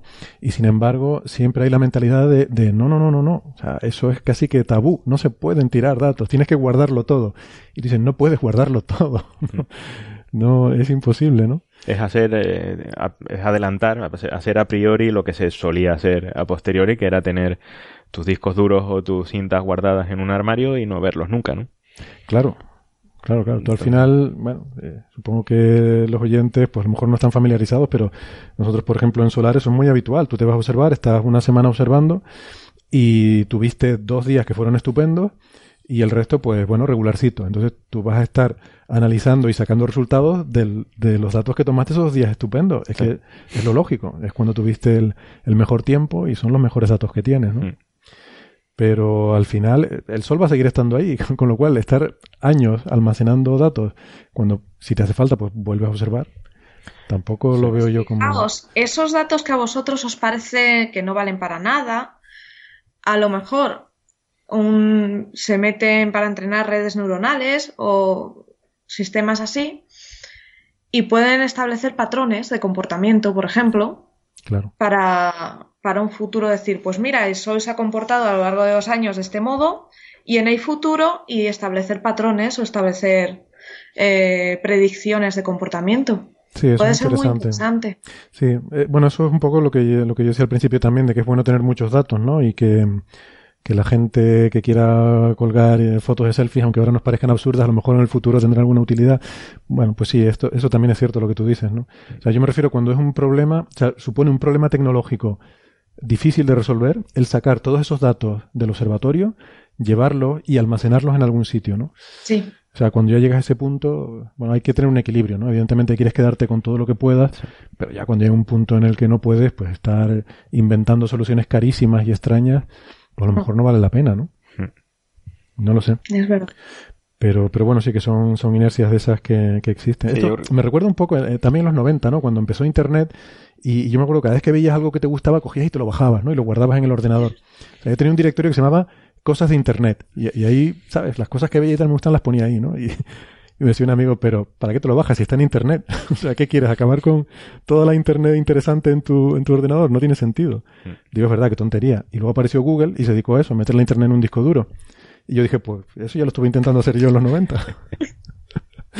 Es verdad. Yo creo que a nivel científico eh, la- todos los sistemas de inteligencia artificial te- terminarán por imponerse de alguna forma u otra, ¿no? Por- tanto porque eh, eh, técnicamente no habrá otra forma de analizar los datos o porque eh, permitirá analizar los datos de una forma que ningún otro algoritmo que sepamos puede, puede hacerlo, ¿no? O sea, sacará cosas que no sabríamos que están ahí, ¿no? Simplemente porque son sistemas tan adaptativos y tan complejos que son capaces de entender las correlaciones que existen en los datos que de, de ninguna otra forma se pueden sacar. ¿no? Claro.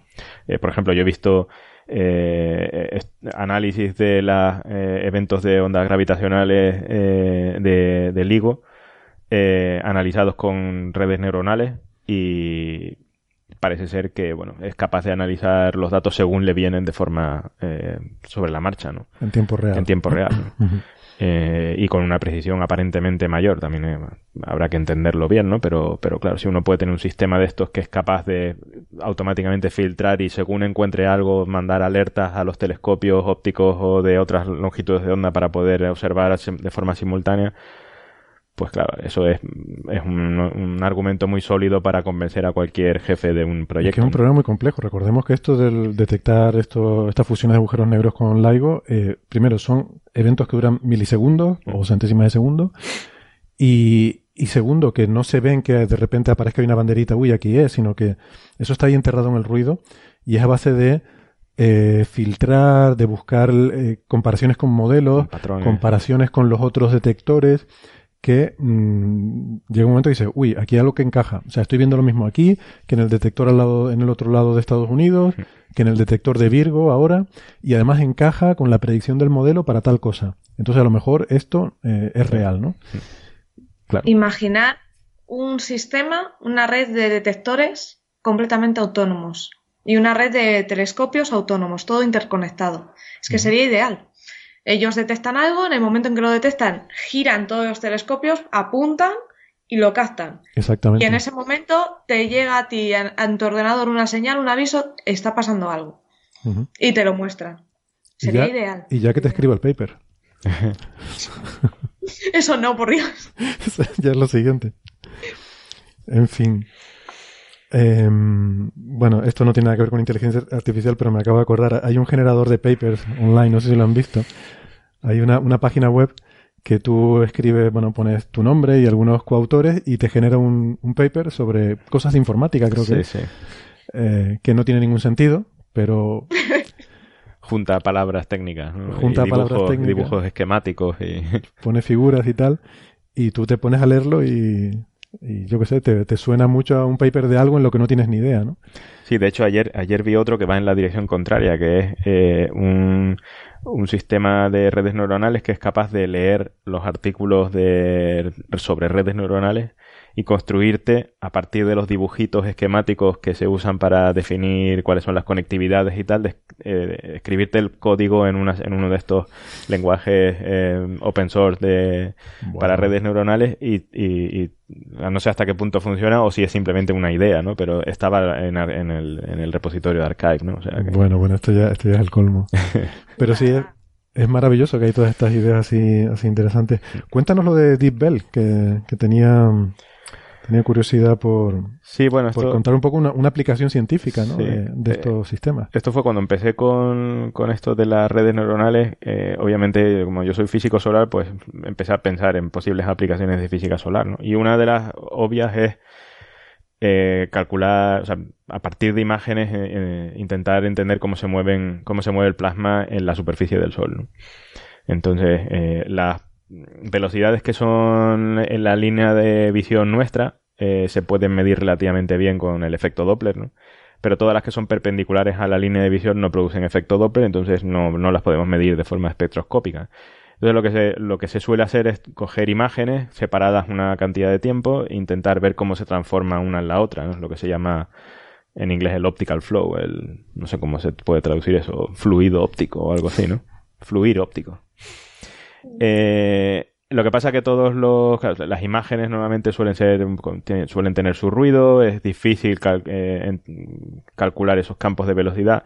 Entonces, bueno, era una idea bastante estaba aquí gritando, ¿no? De hacerlo con una red neuronal en el cual eh, a partir de dos fotogramas separados 30 segundos, pues él es capaz de inferir cuáles son los campos de velocidad en la superficie del Sol, ¿no? Sea, puestas dos imágenes separadas un cierto tiempo, ver cómo se ha movido eh, cada punto de una imagen. Para transformarse en la, en la otra imagen. Y, y, bueno, como eso no, pues no tenía acceso a eso en el sol de verdad, pues tuve que usar un sol de mentira, un sol simulado, eh, y hacer la suposición de que ese sol simulado, al menos en cuanto a las velocidades y tal, se parecía al sol de verdad. Y sorprendentemente eh, es uno de estos casos Mm, en los que uno se puede entrenar una red neuronal con casos sintéticos y después pasarlos a, si, si está bien entrenada, pasarlo a la realidad y sacar, mm, eh, digamos, números que se parecen a, la, a, lo que, a lo que realmente pasa, ¿no? Que no suele ser el, suele pasar, pero no, pero hay que ser muy cuidadoso, ¿no? Para que entrenar con datos simulados eh, y después pasar a la realidad, la realidad nunca se parece, bueno, al revés, ¿no? La simulación nunca se parece del todo a, la, a los datos reales. ¿no? Y bueno, nos quedamos muy contentos porque la verdad es que eh, ahora mismo yo creo que es la forma más precisa de sacar campos de velocidades paralelos a la superficie del Sol a partir de imágenes, ¿no? Con precisiones de 30 segundos en, en, cadencia temporal. La verdad que me quedé muy contento cómo funcionan. ¿Y esto lo has hecho eh, utilizando? Esto lo hice usando, bueno, datos de simulaciones que estaban online. Sí, pero la red neuronal y la, este es una red sistema profunda, ¿no? Es una red profunda convolucional, sí. Eh, bueno, usa algunos trucos más o menos que son ya, ya estándar, ¿no? Estándar en los últimos dos o tres años para intentar eh, acelerar el entrenamiento y tal. Eh, pero sí, es una red profunda y desarrollado en uno de los de las arquitecturas estas en Python, ¿no? que son más o menos estándar. TensorFlow de Google y tal. O sea que es todo de hecho, es todo... Eh, herramientas andar por casa. Herramientas así y, todo cogido de Internet. O sea, es sorprendente, ¿no? Porque eso, eso es otra de las cosas que los conjuntos de entrenamiento son lo, eh, es, lo que siempre lleva más tiempo, probablemente. Sobre todo para cuando uno quiere usarlo para algo, ¿no? Más o menos las arquitecturas se conocen relativamente bien y la, gente que hace eh, computación son los que desarrollan nuevas arquitecturas y que después yo me veo como un usuario de esas arquitecturas, ¿no? Entonces, una vez una funciona bien, lo complicado realmente es encontrar los datos sobre los que entrenar. Mm. Y, eso es una de las cosas que faltan, al menos en física solar y supongo que en otros campos, ¿no? Faltan, faltan por ejemplo, simulaciones que estén disponibles para la comunidad. Eh, entonces, el equivalente a las fotos de gato. El equivalente a las fotos de gato, efectivamente. Sí. Bien, bien. Entonces el TensorFlow, no sé si tú lo conoces, Sara, este, este TensorFlow, esta plataforma de Google, ¿no? En Python, que, está disponible no, yo en Python lo que he usado ha sido para Machine Learning, eh, GraphLab, que es un conjunto de librerías, y que te ayudan a hacer, eh, pues eso, a simular eh, aprendizaje máquina, a luego hacer tus redes neuronales, vas poquito a poco y es igual open source y muy sencillito de usar. ¿Cómo era la red que utilizabas para esto? ¿Cuántas neuronas tenía?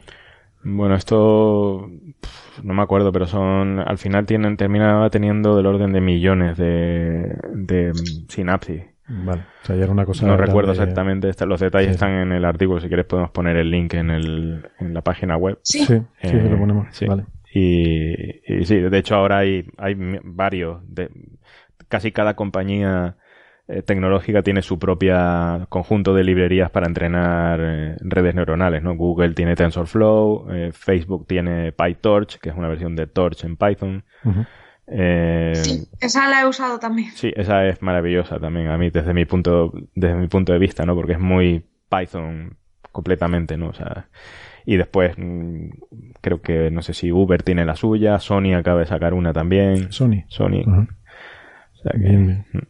Yo tengo, yo tengo un caso sencillito de, de una aplicación que viene de, del año 2001. O sea, fíjate, de uno de los inviernos, ¿no? de uno de los inviernos, efectivamente, que, bueno, me interesaba mucho todo esto de, la, de las redes neuronales y tal.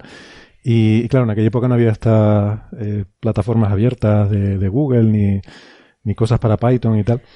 Y entonces, pues, bueno, estaba muy bien porque... Bueno, la- 91 es que no, 91 dijiste. 2001, 2001. Ah, 2001, creía que 91. Sí, Entonces sí. no había ni Python. No soy tan mayor. 2001. Pero nada, leyendo en libros y tal, resulta que los algoritmos básicos están bastante bien descritos. Entonces es relativamente sencillo programarse uno una red eh, tipo Perceptron, ¿no? una cosa con una arquitectura sencilla y tal. De hecho, lo hablábamos, ¿no? Yo creo que es conveniente, quien quiera iniciarse en esto, aunque uses librerías súper complejas de Python, es conveniente hacerse uno su propia... ver Sí. cómo funciona y después es- ya el escalado a millones de neuronas ya es irrelevante, ¿no? Pero por lo menos saber cómo funciona es importante. ¿no? Sí, porque te da un poco un feeling, ¿no? De entender un poco el problema Mm. eh, y, y cómo funciona. Está bien, no tienes las dos vertientes. Por una parte, si tú lo haces tú, pues, pues como siempre, te hace una cosa casera y sabes cómo está hecha y lo entiendes mejor. Pero bueno, es más simplón, ¿no? Es algo más limitado. Y, y luego tienes, pues eso, tienes cosas ya disponibles sofisticadas con millones de conexiones para, para hacer otras cosas, ¿no? Y, y esto, bueno, pues lo... Eso, hasta en eso han avanz- hemos avanzado un montón, porque lo que dices tú, en 2001 tenías muy poquito, porque en 2006 estaba, tenías que usar MATLAB y poco Mm. más para redes neuronales, y ahora es que tienes todo gratis, todo al alcance de la mano, lo puedes probar, lo puedes coger, es una gozada. Y lenguajes de alto nivel, porque Sí.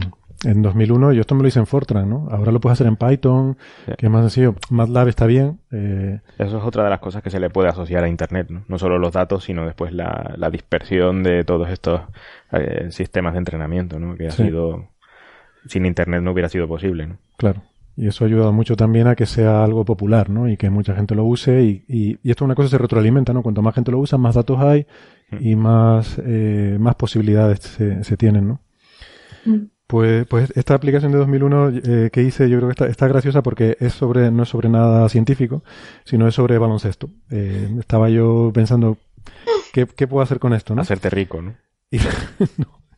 No, el caso es que no. Eh, no era ni siquiera algo para hacerme rico. En, en aquella época, pues como me gustaba mucho la NBA, estaba en foros de internet y, y me ponía a discutir con gente, ¿no? Era todavía antes de darme cuenta del aquello de el, el problema este de someone is wrong on the internet, ¿no? Eh, de que, o sea, no necesitas convencer a todo el mundo en, en toda la internet de que tienes razón, porque siempre va a haber gente que piense otras cosas, ¿no? Pero en aquella época, pues yo todavía cuando alguien me llevaba la contraria me ponía a discutir. Y entonces perdía muchísimo tiempo discutiendo sobre, sobre baloncesto en estos foros, porque claro, es una cosa que es muy opinable todo. Pero el baloncesto tiene una cosa bonita, que es que es un, es un deporte muy estadístico. O sea, a ver, muy estadístico. Quiero decir que se lleva estadísticas de todo lo que pasa. Todo lo que pasa en el partido está medido, está controlado. Sí. Aparte de que eso, que el baloncesto es un deporte de medias, ¿no? O sea, es un deporte de, de- de constancia, ¿no? En cambio, el fútbol es un deporte casi de desviación estándar, ¿no? O sea, si tienes un churro, metes un gol y ganas el partido, ¿no? Exactamente. Es de eventos puntuales. De ¿no? eventos puntuales. Ya que el baloncesto es de grandes números, ¿no? Hay, no sé, 80 canastas en un partido Sí. y, y, y además hay gente que, que a mí me sorprende mucho, o sea, cómo pueden llevar cuenta de todo lo que pasa, ¿no? Desde, eh, no solo de tiros a canastas, sino de, robos, de pérdidas de balón, de asistencias, de muchas cosas, ¿no? y todas esas estadísticas están públicamente disponibles. Entonces lo que, lo que se me ocurrió era que faltaba una forma, esto te das cuenta cuando discutes en foros de Internet, faltaba una forma objetiva de determinar cuándo un jugador había jugado bien o no. Porque todos estamos sesgados por prejuicios. Todos tenemos nuestros prejuicios y bueno, como en muchos otros ámbitos de la vida, pues es muy difícil eh, poner a dos personas de acuerdo en si ha jugado mejor mi jugador favorito o el tuyo, ¿no? Y se montan unas discusiones tremendas con eso. Entonces me ocurrió pensar, bueno, tiene que haber alguna forma de objetivar esto. Y de hecho es algo en lo que se, bueno, se ha trabajado mucho. Ahora mismo en la NBA tienen una cosa que llaman Advanced Statistics, que tienen en cuenta, bueno, hacen unas fórmulas complicadísimas con un montón de, de términos para medir el rendimiento de los jugadores. En la Euroliga hay una cosa llaman la valoración, que es súper importante, y ya definen los premios de el mejor jugador de la jornada y todo eso basado en esta fórmula. Y yo cuando lo vi siempre había oído hablar de, no, la valoración es de 28, la valoración es de 14. Yo pensaba que sería alguna cosa sofisticada, ¿no? Y resulta que cuando lo busqué, mmm, lo tengo por aquí, es una cosa como muy cutre. O sea, es una fórmula que consiste en sumar puntos más rebotes, más asistencias, más robos, más tapones, más faltas, y restarle los fallos, ta, ta, ta, ta. O sea, sumar y restar. ¿Vale? Digo, vamos a ver, tiene que haber una forma realmente objetiva de hacer esto, ¿no? Y claro, al final la cuestión es definir qué es lo que, qué es, lo que es importante. Eh, por ejemplo, está claro que al final lo importante es meter más puntos que el otro, pero hay muchas contribuciones, yo que sé, eh, rebotes, robos, defensa, ¿no? ¿Cómo se cuantifica todo eso? Eh, entonces lo que intenté hacer es una forma de objetivizar la importancia relativa de cada uno de esos parámetros en un partido. ¿Vale? ¿Qué es más importante, una canasta o un rebote? Esa sería la pregunta. Pues esa pregunta en principio no tiene una respuesta clara. No está, nadie se ha planteado ese problema y, y es un problema que no está, no está resuelto. Entonces se me ocurrió que una forma de resolver ese problema es justamente utilizando redes neuronales. ¿Cómo? Pues entrené una red neuronal para que, dadas las estadísticas globales de un partido, me dijera quién había ganado el partido, pero sin decirle los puntos. O sea, le dice eh, porcentaje de tiro, rebotes, eh, eh, asistencias, tapones, todos los parámetros, salvo los puntos. Y entonces, mirando esas estadísticas, la red neuronal tiene que ser capaz de predecir quién había ganado el partido. Y resulta que eso funciona súper bien. Cuando tú le das eso, eh, estoy hablando de una red muy básica, tendría, uh -huh. tenía cuatro capas y no sé, 200 neuronas en total. Pues un sistema tan simple es capaz de decirte quién ha ganado el partido con una precisión del 99, no sé cuántos por ciento, dadas esas estadísticas. Entonces, ahí lo que tienes es, implícitamente, tienes un mapeado de esas estadísticas a probabilidad de ganar. Uh -huh. Con lo cual ya tienes ahí tu respuesta. Eh, tú puedes coger esa red y decirle, bueno, ahora subo y bajo un rebote, cómo cambia la probabilidad de ganar, ¿no? Ese tipo de cosas. Entonces ya tienes de forma perfectamente objetivable cuál es el peso relativo de cada, de cada parámetro. Uh -huh. Con lo cual puedo hacer la fórmula esta de la valoración con eh, rigor y con precisión. ¿Y eso lo publicaste en algún blog o algo así? En el foro de internet. Vale. Me dediqué. me dediqué a, a, llevar cada, cada semana así un ranking de jugadores utilizando ese método, ¿no? Uh -huh. Lo llamaba mis, mis números de, del partido. Y entonces lo que hacía era cambiaba para cada jugador, eh, lo sustituía, entre comillas, por un jugador promedio en las estadísticas y veía cómo cambiaba la probabilidad de ganar o perder. Uh -huh. Entonces así de, mm, puedes calcular lo importante que era cada jugador. Cuán importante es cada jugador en términos de cuánto es su influencia sobre la probabilidad de ganar o perder el partido. ¿no? Uh -huh. Y resulta que funciona estupendamente bien. O sea, que, que coinciden muy bien los resultados que te saca. Coincidía muy bien con, con, con, tu, con tu, yo... jugador, con tu jugador. Así que.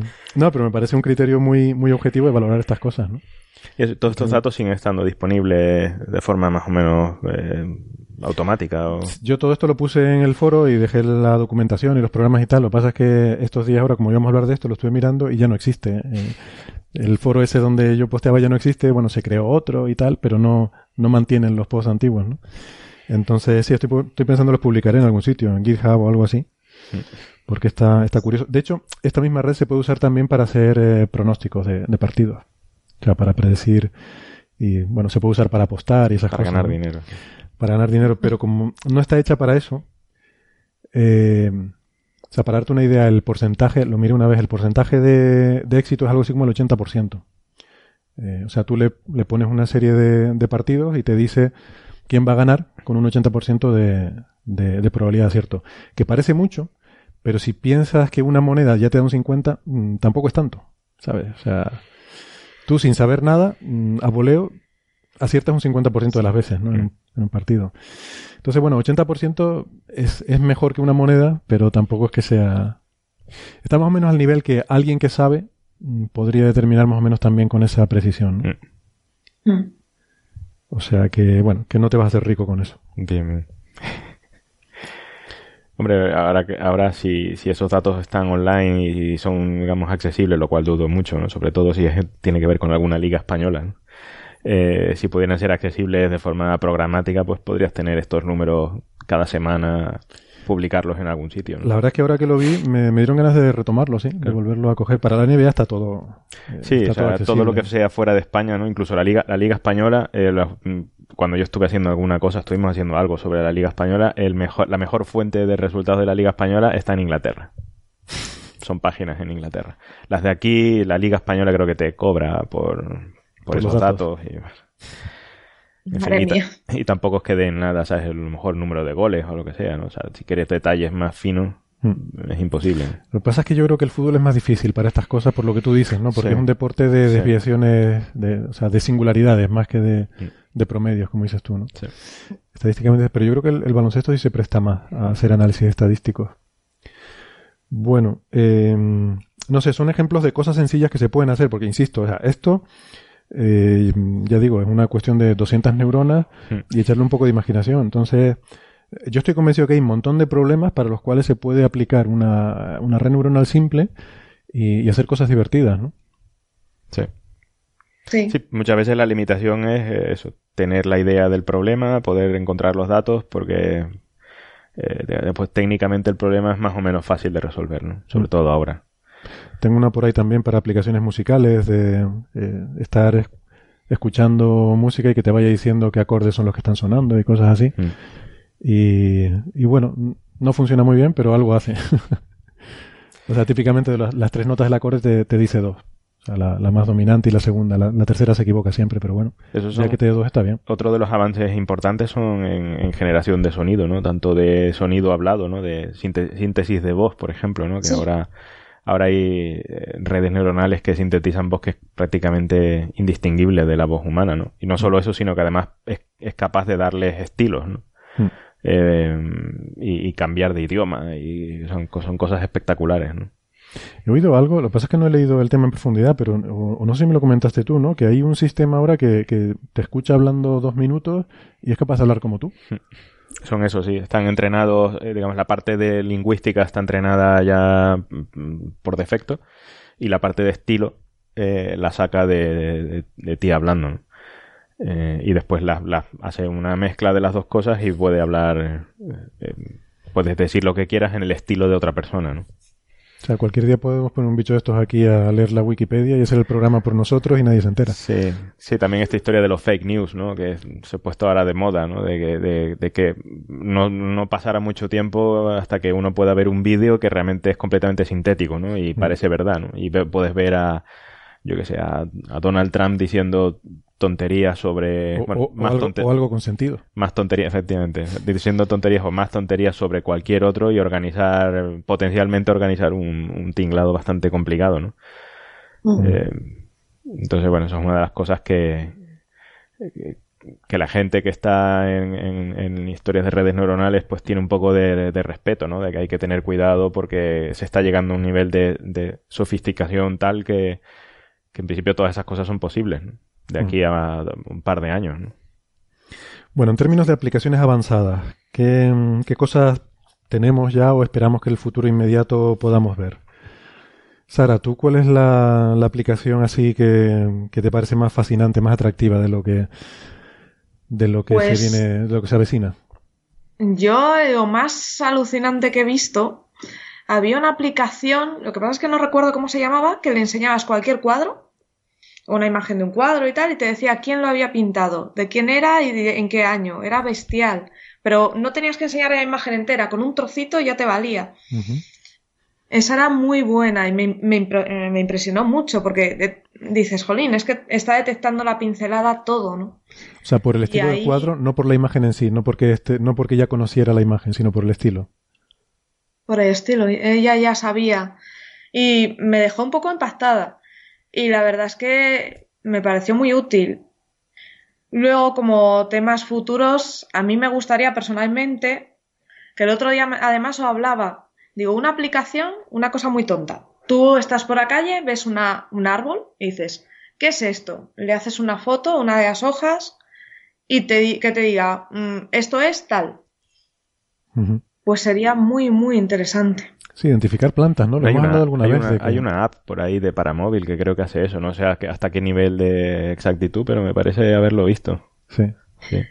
Sí, yo me descargué a Decesit, pero es que te, te hace preguntas. Es como un sistema experto, entonces te va haciendo preguntas. ¿Y cómo es la hoja? ¿Y cuántos dientecitos tiene? ¿Y cuánto no sé qué? Al final, acabas dando tanta información, te acabas aburriendo un poco y ya te dice, pues has descubierto tal. Y ahora en ese momento ya no te interesa, claro. Claro, era un poquito mm, farragosa. Vale, vale. Entonces, Esa no, la conozco. Pero luego en el día a día estamos constantemente interactuando con ellas. Porque, por ejemplo, cuando tú estás comprando en Amazon, todos esos esas cositas que te están diciendo otros usuarios también compraron o productos recomendados para ti, eso es una red neuronal. Eso es machine learning puro y duro. Y además son muy sencillitas y funcionan muy bien. Ya. Y está ahí. ¿Y qué pasa? Que además ellas van aprendiendo de lo que tú estás haciendo. Si tú no las haces ni caso, para ellas refuerzo negativo, no estoy acertando. Pero si tú, por un casual, ves algo que te interesa y clicas, ella dice, eh, he acertado. Y refuerza más esa acción y ese tipo de, de productos. O sea que cuando ignoramos un anuncio que nos aparece en Amazon, estamos haciendo sufrir a una red neuronal. Digo para que lo tengamos en cuenta, eh, que, Sí. que lo sepamos, ¿eh? Que también tiene sus Cuando lo sentimientos. ha- hacéis sufrir un poquito. Sí, estamos haciendo sufrir una red neuronal. Algún día surgirá un movimiento de, ¿no? de, de- de protección de los derechos de las redes neuronales y no sé, y que no se experimente con ellas y, no se las torture de la forma que las hacemos, pero no sé. Andrés, ¿cuál es tu aplicación favorita?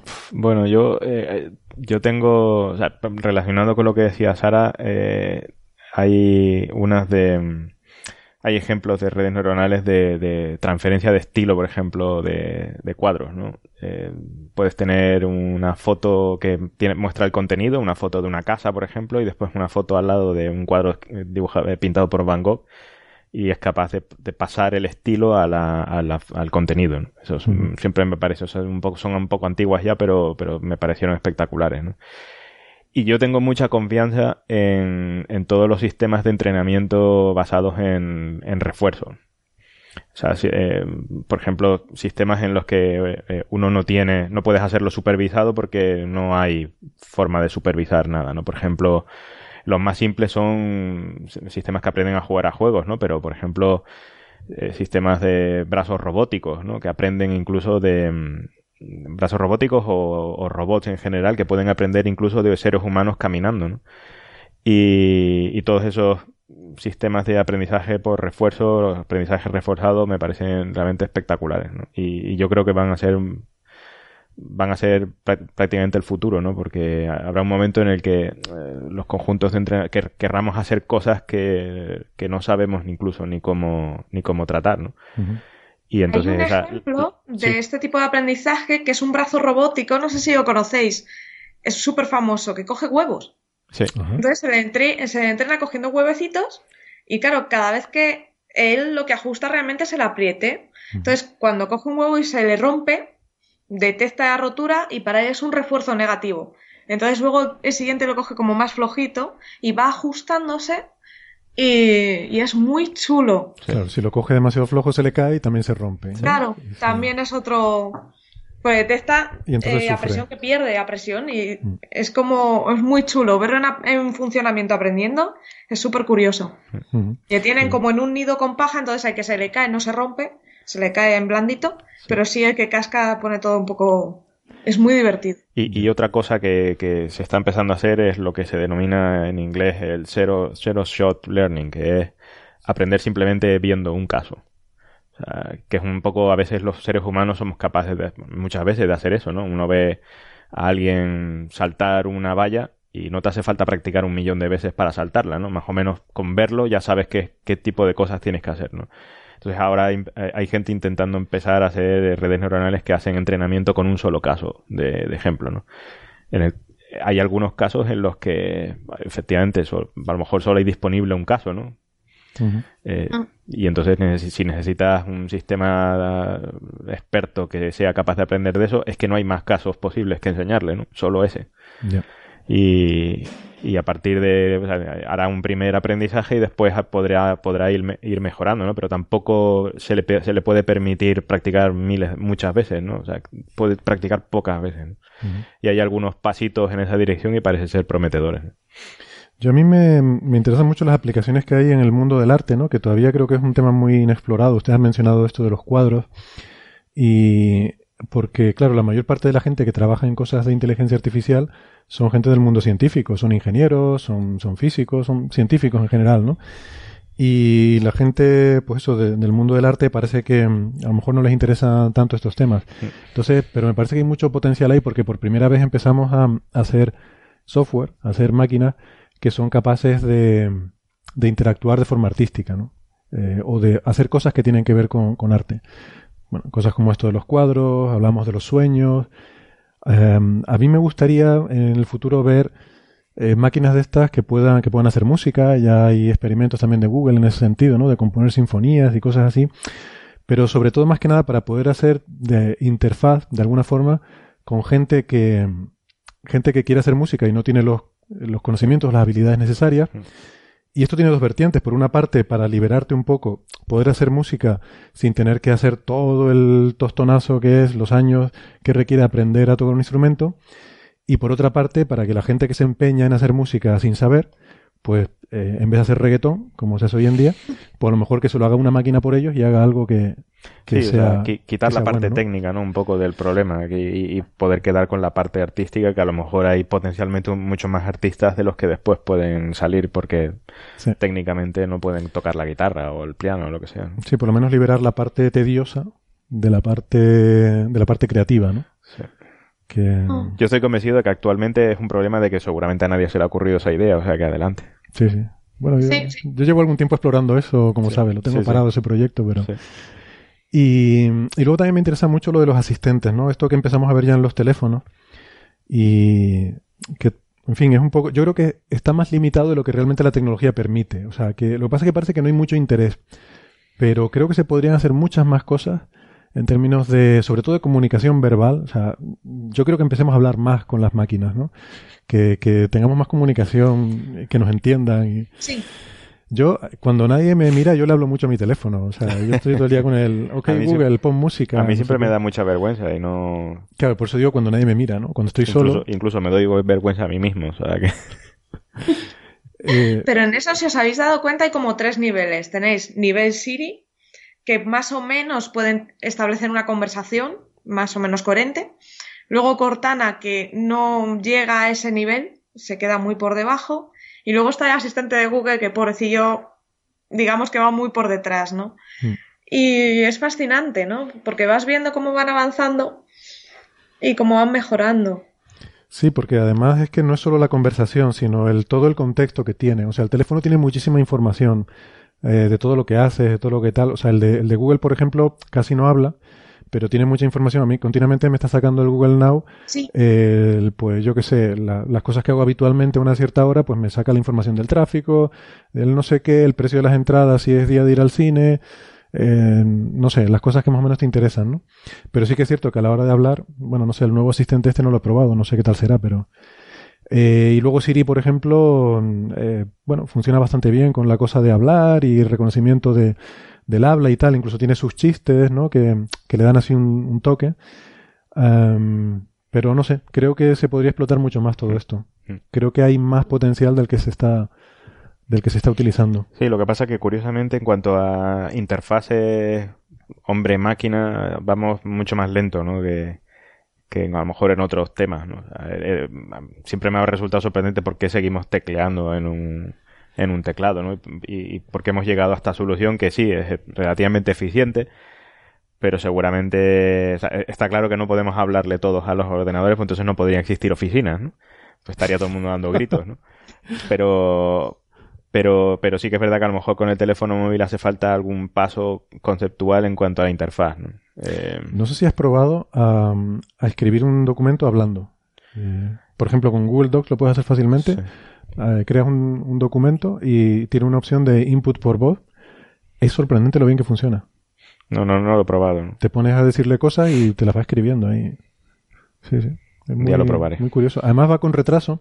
Te das cuenta que va utilizando el contexto, ¿no? Entonces no va escribiendo según tú dices, sino tiene que escuchar más para tener el contexto y entonces eh, identificar mejor las palabras, ¿no? Eh, es, curioso intentar entender cómo funciona, ¿no? A mí me pasa eso con estas cosas. Siempre, siempre que las uso estoy intentando a ver cómo funcionará esto por dentro, ¿no? Bueno. Sí, a mí me siguen fascinando los sintetizadores de voz de las personas ciegas, por ejemplo, que van leyendo un texto o una página web y, convierte todo a voz y va. La verdad es que cada vez son más finos.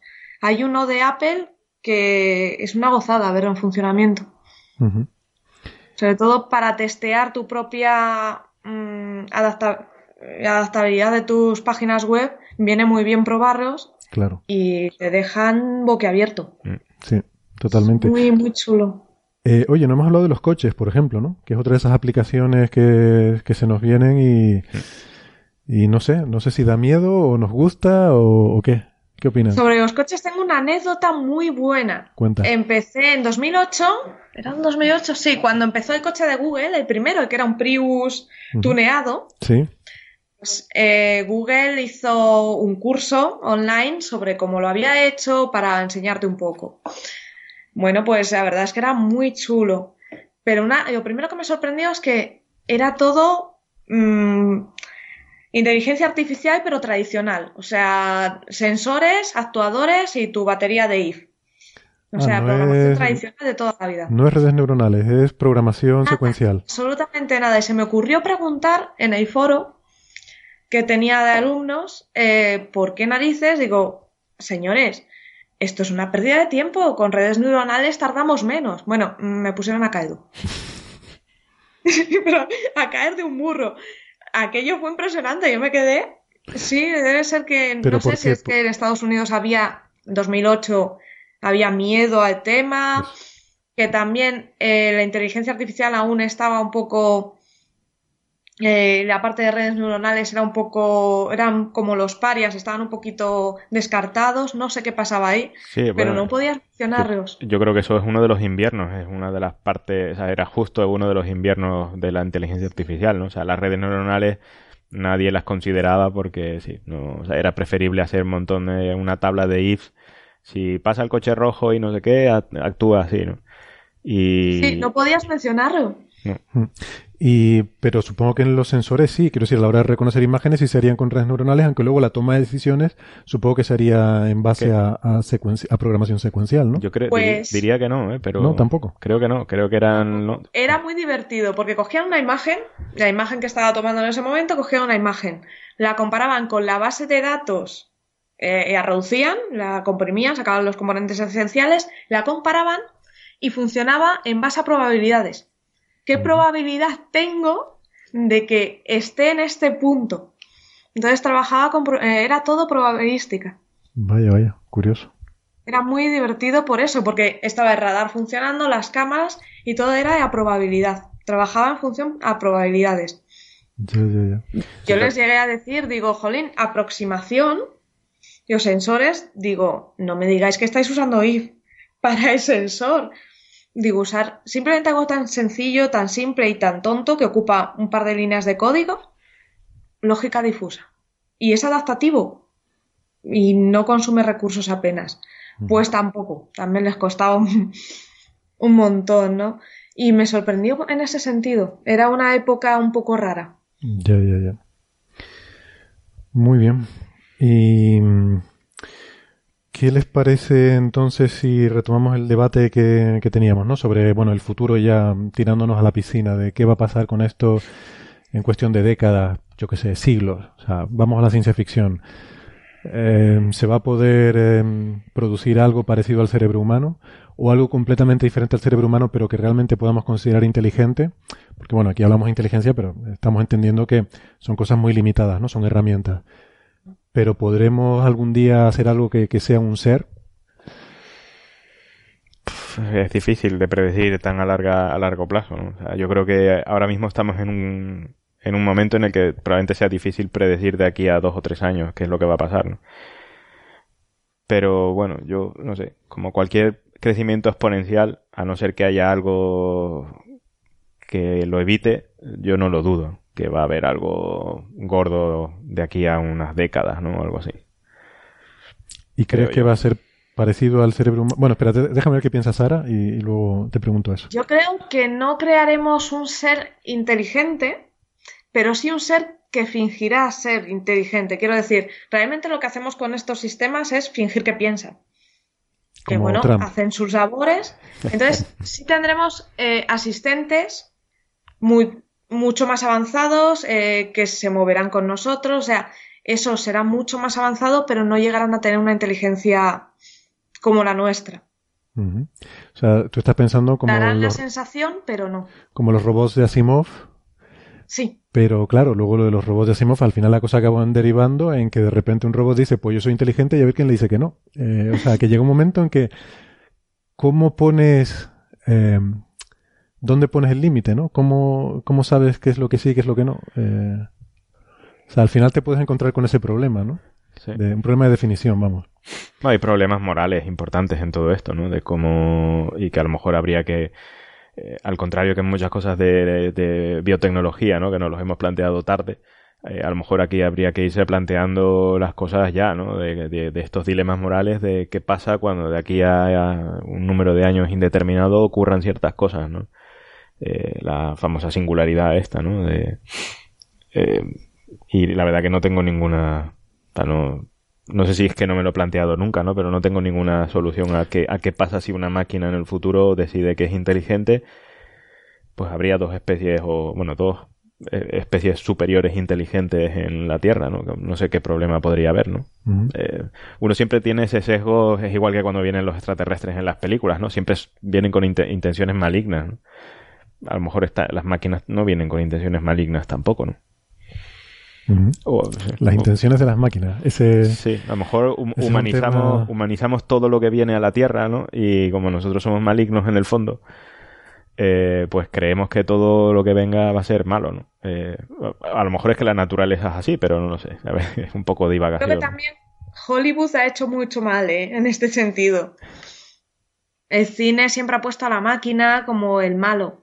Si nos damos cuenta y pensamos en todas las películas que hay un robot, el robot siempre o se vuelve malo o intenta destruirnos. Entonces, por eso yo veo tanto miedo en la gente cuando hablas de aquí al futuro de todo este avance, ¿no? La gente tiene ese miedo creado por históricamente todo lo que ha estado viendo en cine, en, en literatura. Entonces, Sí, eso lo hemos dicho muchas veces, ¿no? Claro, la ciencia ficción lo que tienes que hacer historias que sean interesantes y entretenidas y para eso tienes que tener un malo. Y cuanto más miedo te dé, mejor. Y estas cosas tienden a dar miedo. Dices que el, el robot suele ser malo, eh, no siempre, ¿no? Hay historias, por ejemplo, hablamos de las de Asimov, donde, donde no lo son. De hecho, los robots son eh, bondadosos porque se, ha- se les han implementado esas leyes de la robótica en su, en su diseño precisamente para ser bondadosos, ¿no? Pero claro, Asimov era una persona inteligente, ¿no? Y, y pensaba en, la filosofía de las cosas más que llegar y decir, bueno, ahora aquí viene Terminator del futuro va a matar a Sarah Connor y que está muy bien, ¿eh? me encanta Terminator, o sea, me parece una película maravillosa. Pero, pero bueno, no, no creo que no creo que las películas que vemos en el cine o, o las novelas que leemos que son divertidas y que son entretenidas eh, necesariamente sean un reflejo del futuro, ¿no? Eh, igual que me gusta mucho Juego de Tronos y no creo que sea un reflejo de nada, ni pasado, ni futuro, ni nada. Es, fantasía y me divierte y como tal me lo tomo. Eh, entonces sí que la, ciencia ficción tiene ese componente de que tiene que ser, tiene que presentar un escenario ominoso, ¿no? Eh, el otro día, eh, hablando con un amigo, decía que, bueno, había salido del cine de ver la de Blade Runner 2049. Decía, ven, lo que yo decía, el futuro es un desastre. Bueno, no sé qué prueba es esta. O sea, es una película, sí, que da un poco de grima al futuro, pero bueno, es una película, ¿no? No, es prueba de que el futuro vaya a ser un desastre. Entonces, quería sacar ese tema. Eh, supongamos que hacemos máquinas y que esas máquinas se vuelven conscientes y, e inteligentes. ¿Cuáles serían sus motivaciones? Es eh, un tema más que Andrés y yo hemos, hemos discutido aquí. Eh, mi opinión, nosotros somos seres biológicos. Somos máquinas también como esas, pero biológicas y eh, hemos, estamos aquí como resultado de una evolución biológica. Y esa evolución establece una competitividad y establece una serie de instintos que son los que, los que nos motivan. nosotros hacemos cosas porque hay unos instintos que nos impulsan a hacer cosas. Si no tuviéramos instintos no tendríamos motivación por hacer nada y no haríamos nada. Eh, pero pero hacemos cosas porque tenemos eh, diferentes niveles ¿no? de, instintos. ¿Por qué haría una cosa una máquina? Pues la única razón que se me ocurre es porque en su diseño, de alguna forma, o su aprendizaje, o lo que sea, eh, tiene implementados unos, como el robot que decía Sara, que se le rompe el huevo y, se pone triste. ¿no? Eh, el entrenamiento, al fin y al cabo, es una funciona en, una, en un esquema de placer-dolor. le decimos a la red neuronal, cuando haces este comportamiento te lo refuerzo, es nuestra sensación de placer, es lo que hace que se refuercen esas conexiones neuronales. Y cuando haces algo que va, eh, que cuando te equivocas, cuando no haces lo que quiero, eh, tienes un, un refuerzo negativo, ¿vale? Que puede ser el equivalente a un dolor. Entonces yo pienso que en ese sentido, pues las máquinas serán como las hagamos. Sí, lo que pasa es que, eh, o sea, yo, yo solo entiendo, pero da la, da la impresión de que el comportamiento humano, en, general, el comportamiento animal, parece ser un atractor, no sé si decir universal, ¿no? Pero por lo menos terrestre. Y, y de hecho, eh, yo he visto por ahí eh, intentos de, por ejemplo, eh, entrenar eh, redes neuronales o sistemas, digamos, medianamente autónomos basados en justo lo que dices tú, ¿no? De refuerzos positivos y negativos pero eh, en equipo, ¿no? Y curiosamente se llegan a los mismos tipos de comportamiento que tienen, que tienen los animales, ¿no? O sea, hay ciertos eh, elementos que se vuelven violentos e intentan liquidar a todo lo que hay alrededor y hay otros eh, elementos que se vuelven colaborativos y terminan colaborando para una tarea mejor, ¿no? O sea, que parece ser que es una especie de cosa natural, ¿no? O sea, no... Parece ser que simplemente el hecho de reforzar positiva, positiva o negativamente lleva consigo otras, otras cosas a, mayores, a mayor orden. Y probablemente esos son eh, comportamientos emergentes al final y después los puedes justificar como de alguna otra forma a nivel humano, ¿no? Pero a lo mejor ellos lo justificarán cuando existan máquinas así, lo podrán justificar de otra forma. No lo sé, no, conozco esos experimentos, no, no puedo opinar, pero me resulta sorprendente, ¿no? Son muy básicos. Que ver en qué, son muy básicos, emplean resolver una, un, laberinto, ¿no? El típico laberinto que hay que resolver y pones dos o tres elementos y entonces en algunos casos se vuelven colaborativos para llegar al final y en otros hay alguno que se vuelve violento. Claro, porque a lo mejor si la motivación es resolver el laberinto, a lo mejor hay soluciones en las cuales la mejor forma de resolver el laberinto es cargarte a los otros. Sí, porque tendrás que ser el primero a lo mejor en resolver el laberinto y por eso si te cargas los no otros... No recuerdo exactamente los detalles, ¿no? Pero, pero que digo que son comportamientos de mayor mm. orden que emergen simplemente de, de, de, del dolor o placer. Ya puede ser. O sea, mi punto es que eso seguramente depende del problema que se le pone a resolver, ¿no? Eh, ¿Sara? Sí, ahí depende de la puntuación que le estés dando. ¿Qué es lo que más le puntúas? en, no sé si visteis el, el ejemplo de de red neuronal que jugaba videojuegos, que tenía que resolver un laberinto cogiendo puntos. Bueno, pues eh, el bicho en cuestión dejó de avanzar por el laberinto y se quedaba en un punto fijo pegando saltitos y cogiendo monedas. Eh, y cuando y esperaba y volvía a generarse la moneda y la volvía a coger. Entonces, no resolvía el juego, pero ganaba más puntos que nadie porque le habían reforzado el ganar puntos. Claro, eso, eso es a lo que voy, ¿no? Que según cuál sea el objetivo, o sea, según cuál sea lo que tú le puntúes, pues será, darás lugar a un comportamiento u otro, ¿no? O sea, si tú lo piensas, por ejemplo, en los animales, hay toda una serie de, hay toda una gama de, o sea, las cosas que consideramos éticas, morales, etcétera, están basadas en que somos mamíferos y que los mamíferos tenemos una serie de conductas eh, porque somos animales que vivimos en, en conjunto y que nos nos defendemos, o sea, somos débiles intrínsecamente y nos defendemos en el conjunto, ¿no? Y tenemos que colaborar para hacer cosas.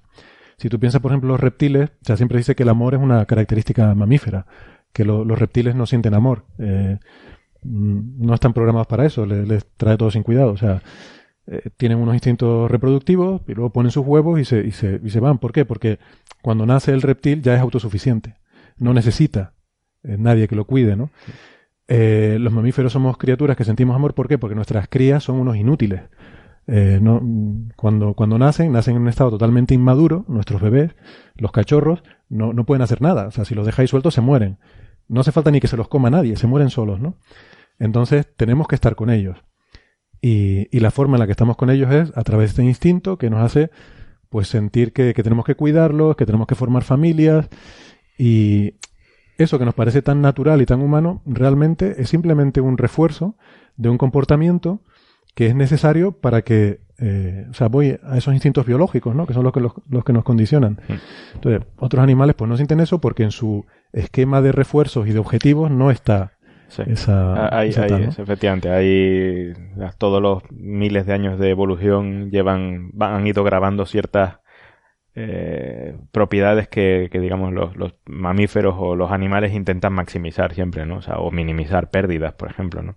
Muchas de ellas, pues, pues no son fáciles de, a lo mejor, de, de escribir matemáticamente para un, eh, para un sistema red neuronal, ¿no? No, seguramente sea imposible, ¿no? Pero en el aprendizaje todo eso seguramente va implícito, ¿no? Entonces, según lo que le puntúes, pues eso desarrollará ciertos... Sí. Y a veces pueden ser conflictivos, ¿no? Porque claro, los mamíferos llevamos también los instintos de reptil dentro. También... Sí, pero por ejemplo hay, hay veces que eso, los seres humanos eh, pueden actuar de forma inconsistente porque a lo mejor eh, su propia ganancia está pesada menos que a lo mejor la ganancia de sus alrededores, ¿no? Un poco lo que decías tú. Eh, eso, a no ser que uno, una máquina se lo diga, pues no va a ocurrir, ¿no? A no ser que, Claro. que de- después de dejarlo evolucionar mucho tiempo, ellos creen, digamos, el, la idea de familia o de conjunto tal, y ellos automáticamente creen esas pérdidas o esas ganancias, ¿no? Y eso es lo que voy. Esos instintos, que son la base de nuestra conducta, Sí. ¿cómo serían en la máquina? O sea, yo creo que eso de por sí, eh, eso es algo que tú tienes que poner, ¿no, Sara? Sí, yo creo que esos instintos de eh, grupo y tal eh, surgirían en el caso de que una, una vamos, un robot único no pudiese conseguir un objetivo, pero supiera que colaborando puede conseguirlo. Entonces harían grupos y colaborarían. Entonces ahí tendrías esa unidad como familiar que nos recordaría a nuestras amistades, a nuestro lo que es comportamiento más humano. Y ellos lo único que estarían buscando es conseguir ese objetivo, pero sabiendo que tienes que ser un equipo para conseguirlo. Eh, O sea, pongo, también iría en función a los objetivos que tú le pongas. me pongo, por ejemplo, en el caso de, de Asimov, ¿no? Por ir a llevar un poco la contraria a, a la, a la mayoría de los casos que vemos en ciencia ficción. Él tenía esas tres leyes de la robótica, que supongo que no se las planteó nunca en términos de redes neuronales, se lo habría planteado en forma de programación eh, secuencial, porque de hecho está planteado así como está prohibido que un robot haga daño a un ser humano y tal. Pero tú imagínate que tú entrenas a uno de estos sofisticadísimos robots con unas redes neuronales complicadísimas, de tal forma que un comportamiento en el que eh, ve un ser humano sufriendo le produce ¿no? una- un refuerzo negativo muy fuerte, ¿no? Y entonces eso se va, se va tal. Pues el objetivo de la vida de ese robot va a ser proteger a los seres humanos porque es lo que el comportamiento, sería el instinto que le imbuimos, ¿no? Claro. Luego, a mí hay otras cosas que me dan más miedo. O sea, a mí no me da más miedo que los robots que hagamos se rebelen y nos maten para quedarse con el planeta, porque ¿para qué iban a hacer eso? ¿no? Salvo que se lo pongamos, no, no tiene ningún sentido. No, a mí me da más miedo, Para ellos, no. claro, a mí me da más miedo justo lo contrario. O sea, que como seres humanos, que pensamos como pensamos, digamos, no, vamos a hacer máquinas que nos protejan. Y entonces desarrollamos una serie de máquinas súper protectoras y entonces caemos en el escenario de Wally, que me da más miedo. que es el que nos tengan metidos en una burbuja de cristal sin dejarnos salir para protegernos, donde nos den todo hecho y no tengamos que hacer nada, ni, ni pensar, ni trabajar, ni nada, y nos, nos convirtamos en una especie de vegetales donde, no sé, estamos ahí protegiditos, viendo películas todo el día, o drogados, yo qué sé. ¿No? A lo Eh. mejor descubren que poniéndonos una droga somos felices y nos, nos tienen la droga metida todo el día y nosotros felices, y- pero sin hacer nada. Sí, el problema de, de cualquier crecimiento exponencial como el que en el que estamos ahora mismo es que cuando nos, que nos, demos cuenta de que eso está pasando ya no habrá solución. eh, pues el, el, tiempo de respuesta será siempre mucho más, eh, ¿sabes? El tiempo para resolver el problema será mucho más largo del tiempo que tenemos, ¿no? Entonces a lo mejor efectivamente eh, ese no sería un mal feliz tampoco, ¿no? No digo un, mal final. Yo creo que sería horrible. Bueno, es cuestión de acostumbrarse. Después de a lo mejor una semana sin hacer nada, pues dice, no está tan mal esto, ¿no? No lo sé, yo, yo prefiero sucumbir como, como en Terminator, ¿no? Que, que haya una gran guerra y nos aniquilen, ¿no? Prefiero eso que vivir ahí, no sé, drogado, tumbado y sin hacer nada. Em, pues bueno, ya que estamos con este debate, pues Sara, te toca entonces el voto de, para, para deshacer el empate. ¿Qué final te parece más, más terrible? Pues yo creo que la verdad es que no sé con cuál quedarme. Eh, de una guerra me parece terrible, pero también te digo que me parece un poco mmm, complicado. A no ser que diseñásemos robots para mm, aniquilar humanos y a cosas no fuera de madre, es bueno, que, que, también podría pasar. Que podría pasar. Claro. En el caso de ir a la guerra, haces tu robot que se carga humanos y claro, el tío ya no distingue y se carga todo. Sí. Porque sabemos que las redes neuronales en cualquier momento pueden fallar y no sabemos si. Entonces, eso sería, la verdad, sería un poco raro. Y en el tema protector sí lo veo más viable, porque además si empezamos a, añadir cosas, ay, pues ahora quiero que haga, pues ahora quiero, pues claro, al final vas a tener el robot que te que nos vuelva mm. idiotas. Sí, porque yo creo que esto, si la cosa va funcionando bien, lo iremos llevando. Vamos a ponernos en, un, en lo contrario del escenario mm, eh, negativo. Vamos a poner un escenario más positivo, ¿no? Pues lo que queremos será que las máquinas hagan todo el trabajo, que no tengamos que hacer nada, que, en fin, que nos cuiden, que tal. Con el tiempo, pues también harán las cosas artísticas, las cosas científicas, porque a lo mejor llegarán a ser más inteligentes. Serán más inteligentes que nosotros, pero seguirán manteniendo a lo mejor esa, eh, esas leyes básicas, ¿no? Porque las máquinas que crean máquinas las harán para que sigan manteniendo esa motivación y entonces, claro, nos irán haciendo todo hasta que al final nos convirtamos en, bebés en pañales, ¿no? Y es que de verdad eso me preocupa mucho. Sí. Pero eso en cierto modo ya está ocurriendo, si os dais cuenta. Eh, no sabéis un detalle, ¿no? Antiguamente, antes de la aparición de los móviles, tú recordabas los números de teléfono de la gente que te importaba hmm. y te los sabías y cogías y marcabas. Ahora, como llevas un móvil encima, no te sabes ninguno. Los tienes todos en la memoria del teléfono. Sí, Un montón de cosas que ya no necesitas recordar o que no necesitas hacer porque lo tienes en el bolsillo. Ya, pero yo recuerdo que eso nos lo decían los abuelos sobre las calculadoras, ¿no? Porque en mi época tenías que saber hacer la raíz cuadrada mentalmente y ahora vas con la calculadora y la maquinita y te, y te, vuelve tonto. Sí, pero yo veo una diferencia porque son actividades, digamos, tediosas. Eh, Efectivamente, que, no, que no valen. Que no sirven para nada. Yo soy feliz delegando en las máquinas todas las actividades tediosas y rutinarias, pero como ser humano quiero hacer las actividades que son genuinamente humanas. O sea, las actividades intelectuales, artísticas, eh, en fin, lo que realmente es divertido. Sí, yo, yo si, si, si sabemos en el futuro equilibrar la, eh, toda la historia, pues lo lógico sería que eso, las actividades rutinarias y pesadas y no sé qué las hicieran las máquinas todas y nosotros pudiéramos dedicarnos el, el mundo feliz a hacer eso, a pintar, a, hablar, a discutir sobre el sexo de los ángeles y cosas así, ¿no? Exacto, o sea, ese sería el mundo ideal, pero, si eso lo extrapolas y lo, sigues llevando más allá, es que lo que me da miedo. Seguramente es un equilibrio no, no muy estable, ¿no? Y entonces, eh, a no ser que llegues precisamente a ese punto, te vas a pasar. Ya ese overshoot probablemente nos lleve a la destrucción de la humanidad. A pasar, claro. Y ya cuando empiecen a las máquinas a pintar cuadros más bonitos, a hacer música más, más guay, y a escribir papers más interesantes que los que hagamos los humanos, ya será un punto en el que ya nos empezamos a pasar. Yo creo que, de hecho, el, punto importante vendrá cuando la gente se vuelva fan de algo, de una máquina. Porque ahora mismo sí puede pasar eso, pero bueno, en el fondo, por ejemplo, yo qué sé, pongamos por ejemplo, supongamos que Justin Bieber no canta bien, ¿no? Y es el, el programa este, el autotune, el que hace que cante, ¿no? Aún así la gente sigue siendo fan de Justin Bieber, ¿no? Eh, pero en el momento en el que eso lo haga una máquina y la gente pase a ser fan de, eso, el, el, el, fanatismo no, no, no, es imposible de parar. ¿no? Entonces, eh, ser fan de una máquina o ser fan de un millón de máquinas va a ser algo instantáneo. Y entonces el ser humano se volverá completamente irrelevante. me gustan los finales distópicos estos. Me... Todo llega a un final distópico. No hay ninguno en el que todos seamos, estemos contentos y felices.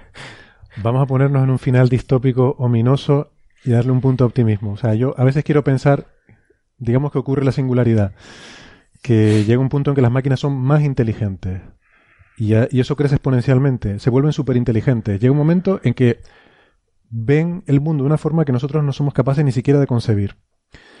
Digamos que acabamos desapareciendo por aburrimiento, porque ya somos irrelevantes, no porque nos vayan a matar, ni siquiera ni una tal, no, sino porque llega un momento que las máquinas van a su bola, están descubriendo el universo, no sé qué, y nosotros pues acabamos siendo criaturas irrelevantes que durante un tiempo nos echarán de comer hasta que vayamos desapareciendo porque dejamos de reproducirnos o porque simplemente no servimos para nada y desaparecemos, supongamos. No podríamos verlo, por darle el toque optimista, como que realmente es la evolución, eh, que son nuestros descendientes, em, que somos como el, ¿no? El, mm. el neandertal que da paso al Homo sapiens, eh, o sea que de alguna forma son nuestros, nuestros hijos. Mm, yo es que creo que ese futuro no va a pasar, porque siempre el ser humano es un ser que siempre genera necesidades. Entonces, cuando tengamos unas máquinas inteligentes, siempre querremos más y estaremos diseñando nuevas máquinas y siempre necesitaremos gente que diseñe, mantenga esas máquinas. Entonces se generará nuevas necesidades completamente diferentes de las pero yo, yo estoy yendo más allá de eso, o sea, estoy hablando de, esto, del punto de la singularidad en el cual ya las máquinas son suficientemente inteligentes para diseñar otras más inteligentes que ellas, con lo cual ya entras en un crecimiento exponencial de máquinas que hacen máquinas cada vez más inteligentes y ya se nos va a nosotros de las manos. Y entonces, en un tiempo breve, acabamos con máquinas que son súper inteligentes para nosotros, o sea, que ya ni siquiera o sea, ni siquiera estamos al mismo nivel. Eh, o sea, sería como nosotros y un perro, por ejemplo, ¿no? Que nosotros sí le echamos de comer al perro, pero el perro no es capaz ni de entender por qué, por qué salimos por las mañanas para ir a trabajar o por qué. O sea, esas máquinas están haciendo cosas que nosotros no podemos ni imaginar, ¿no? Es un supuesto, no sabemos si eso va a ocurrir o no. Es la famosa singularidad esta de la que se habla en ciencia ficción. Sí, esto, esto en el fondo también te hace pensar si realmente la, las máquinas es un, un atractor también. O sea, imagina de todas las civilizaciones que hay, que pueda haber por, potencialmente puede haber en las galaxias, ¿no? Eh, si ellos llegan también a la solución tecnológica, ¿no? Eh, si llegan a la solución tecnológica y no están aquí, pues significa que a lo mejor antes de eso todas las civilizaciones tecnológicas se autodestruyen, incluyendo las propias máquinas.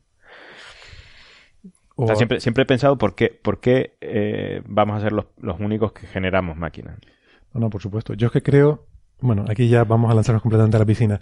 Yo es que creo que estamos en un estadio breve de la etapa de evolución de una civilización que es la tecnología, eh, o sea, estadio tecnológico con cuerpo biológico. O sea, yo pienso que en un momento, o sea, en una fase relativamente breve, llevamos dos mil millones de años de evolución biológica sin tecnología. Hmm. De repente desarrollamos tecnología y desde que hay electrónica, en 100, 200 años ya estamos haciendo máquinas inteligentes. Eh, entonces, si, si, si ocurre esta singularidad y llegamos a desarrollar máquinas cada vez más inteligentes que a su vez tal, tal, tal, y al final se genera una, una especie de, de máquinas súper inteligentes que van a su bola, entonces realmente esa es otra fase larga de, de, evolución y es posible que realmente la mayor parte de especies inteligentes que haya por ahí no sean biológicas, sean máquinas. ¿no? Mm. Hay gente que piensa eso, Martin Rees lo ha estado, ha estado difundiendo mucho esa idea. Y, y bueno, a lo mejor esas máquinas pues viven en, un, eh, una especie de mundo virtual donde interactúan unas con otras y tal, y les da un poco igual viajar a otros planetas y venir aquí, y por eso la paradoja de Fermi eh, sería una solución. Sí. O están discutiendo unas con otras en Twitter. exacto, el Twitter galáctico. El Twitter galáctico. Y están ahí entretenidas, vemos un planeta con cuatro ordenadores oye, ¿qué pasa aquí? Aquí no pasa nada. Y están teniendo ahí una bronca que no veas en Twitter. Sí, sí, sí. No sé, yo es por ponerte en escenarios así como muy, muy, muy especulativos, ¿no? Por decirlo sutilmente. Pero, pero bueno, todo esto es, o sea, partiendo de la base esta de lo que se llama la singularidad, que es una cosa que no sabemos si va a pasar o no Sí. va a pasar o, o qué, ni idea. Ni, ni lo sabe nadie. Podría ser, o sea, tampoco es ningún disparate pensarlo, ¿no? No, sí. O sea, lo que no sé es por qué ninguna especie anterior a nosotros ha sentido la necesidad de, de crear otra cosa que no sean ellos. ¿no? A todos les ha sido suficiente la, la procreación biológica, ¿no? Está hablando en este planeta. Sí, sí. o sea, Tampoco eh, ninguna ha extrapola- desarrollado claro, la pero posibilidad la, extrapolación a otros planetas de que todos van a actuar como nosotros. Es cierto que nosotros somos la especie más, digamos, inteligente que hay en la Tierra, ¿no? Pero ¿Cómo se llama esa red? Es One Shot o algo así, ¿no? O sea, Sí. de una especie que hay en la Tierra que ha desarrollado tecnología, está haciendo máquinas inteligentes. Una de una. Sí. Sí. Sí, puede ser. no sé. No es mucha estadística, pero en astrofísica podríamos escribir un paper con un... Sí. No, la cosa es que cualquier, eh, casi cualquier escenario en el que uno se ponga la- no nos, no nos va a ir muy bien, muy bien, ¿no? No sé, igual es que yo he decidido aceptarlo y, y lo veo con optimismo, ¿no? Bueno, pues si desaparecemos porque damos paso a algo más avanzado, Sí. quiero decir que mientras... A ver, lo, lo ominoso sería que de repente vengan y nos maten. Eh, Eso no nos gusta, ¿no? Pero que... o sea, como, no sé, como la historia de ciencia ficción, ¿no? Que hay un apocalipsis y, y destruyan a la humanidad. Pero que, el, en fin, que demos paso a, un, Algo a una mejor. etapa sí, superior evolutiva, pues no lo veo con malos ojos. Interesante.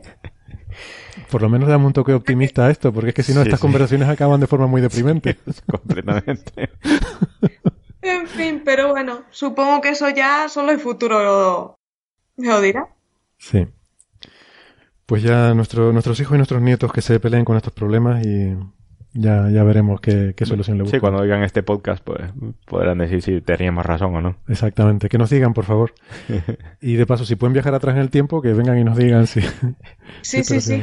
Bueno, podemos decirle que vengan en este momento y nos digan si sí o si no. Exacto. A ver, esperemos tres segundos a ver si hay viaje en el tiempo.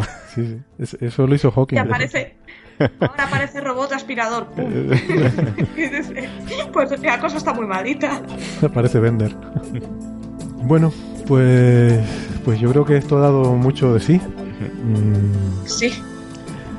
ah, nada, la verdad que el tema, el tema es fascinante. A mí me, me interesa mucho. Bueno, creo que a nosotros tres nos interesa mucho y, y- y a mucha gente. Eh, no lo sé, espero que hayamos podido dar por lo menos alguna- algunas pinceladas y algunas ideas de cómo funciona esto de la inteligencia artificial y que los oyentes pues se puedan hacer su propia idea y, y decidir si es una cosa que nos tiene que preocupar o que nos tiene que, que alentar eh, el, el optimismo al futuro, pero, pero es lo que hay. Muchas gracias, Sara. Eh, ha sido un placer tenerte en Coffee Break. vosotros, ha sido genial. Gracias, Andrés. Vale, hasta luego. Y gracias también a los oyentes. Nos vemos la semana que viene. Les recuerdo con la segunda parte del especial de física de partículas. No se lo pierdan. Hasta luego.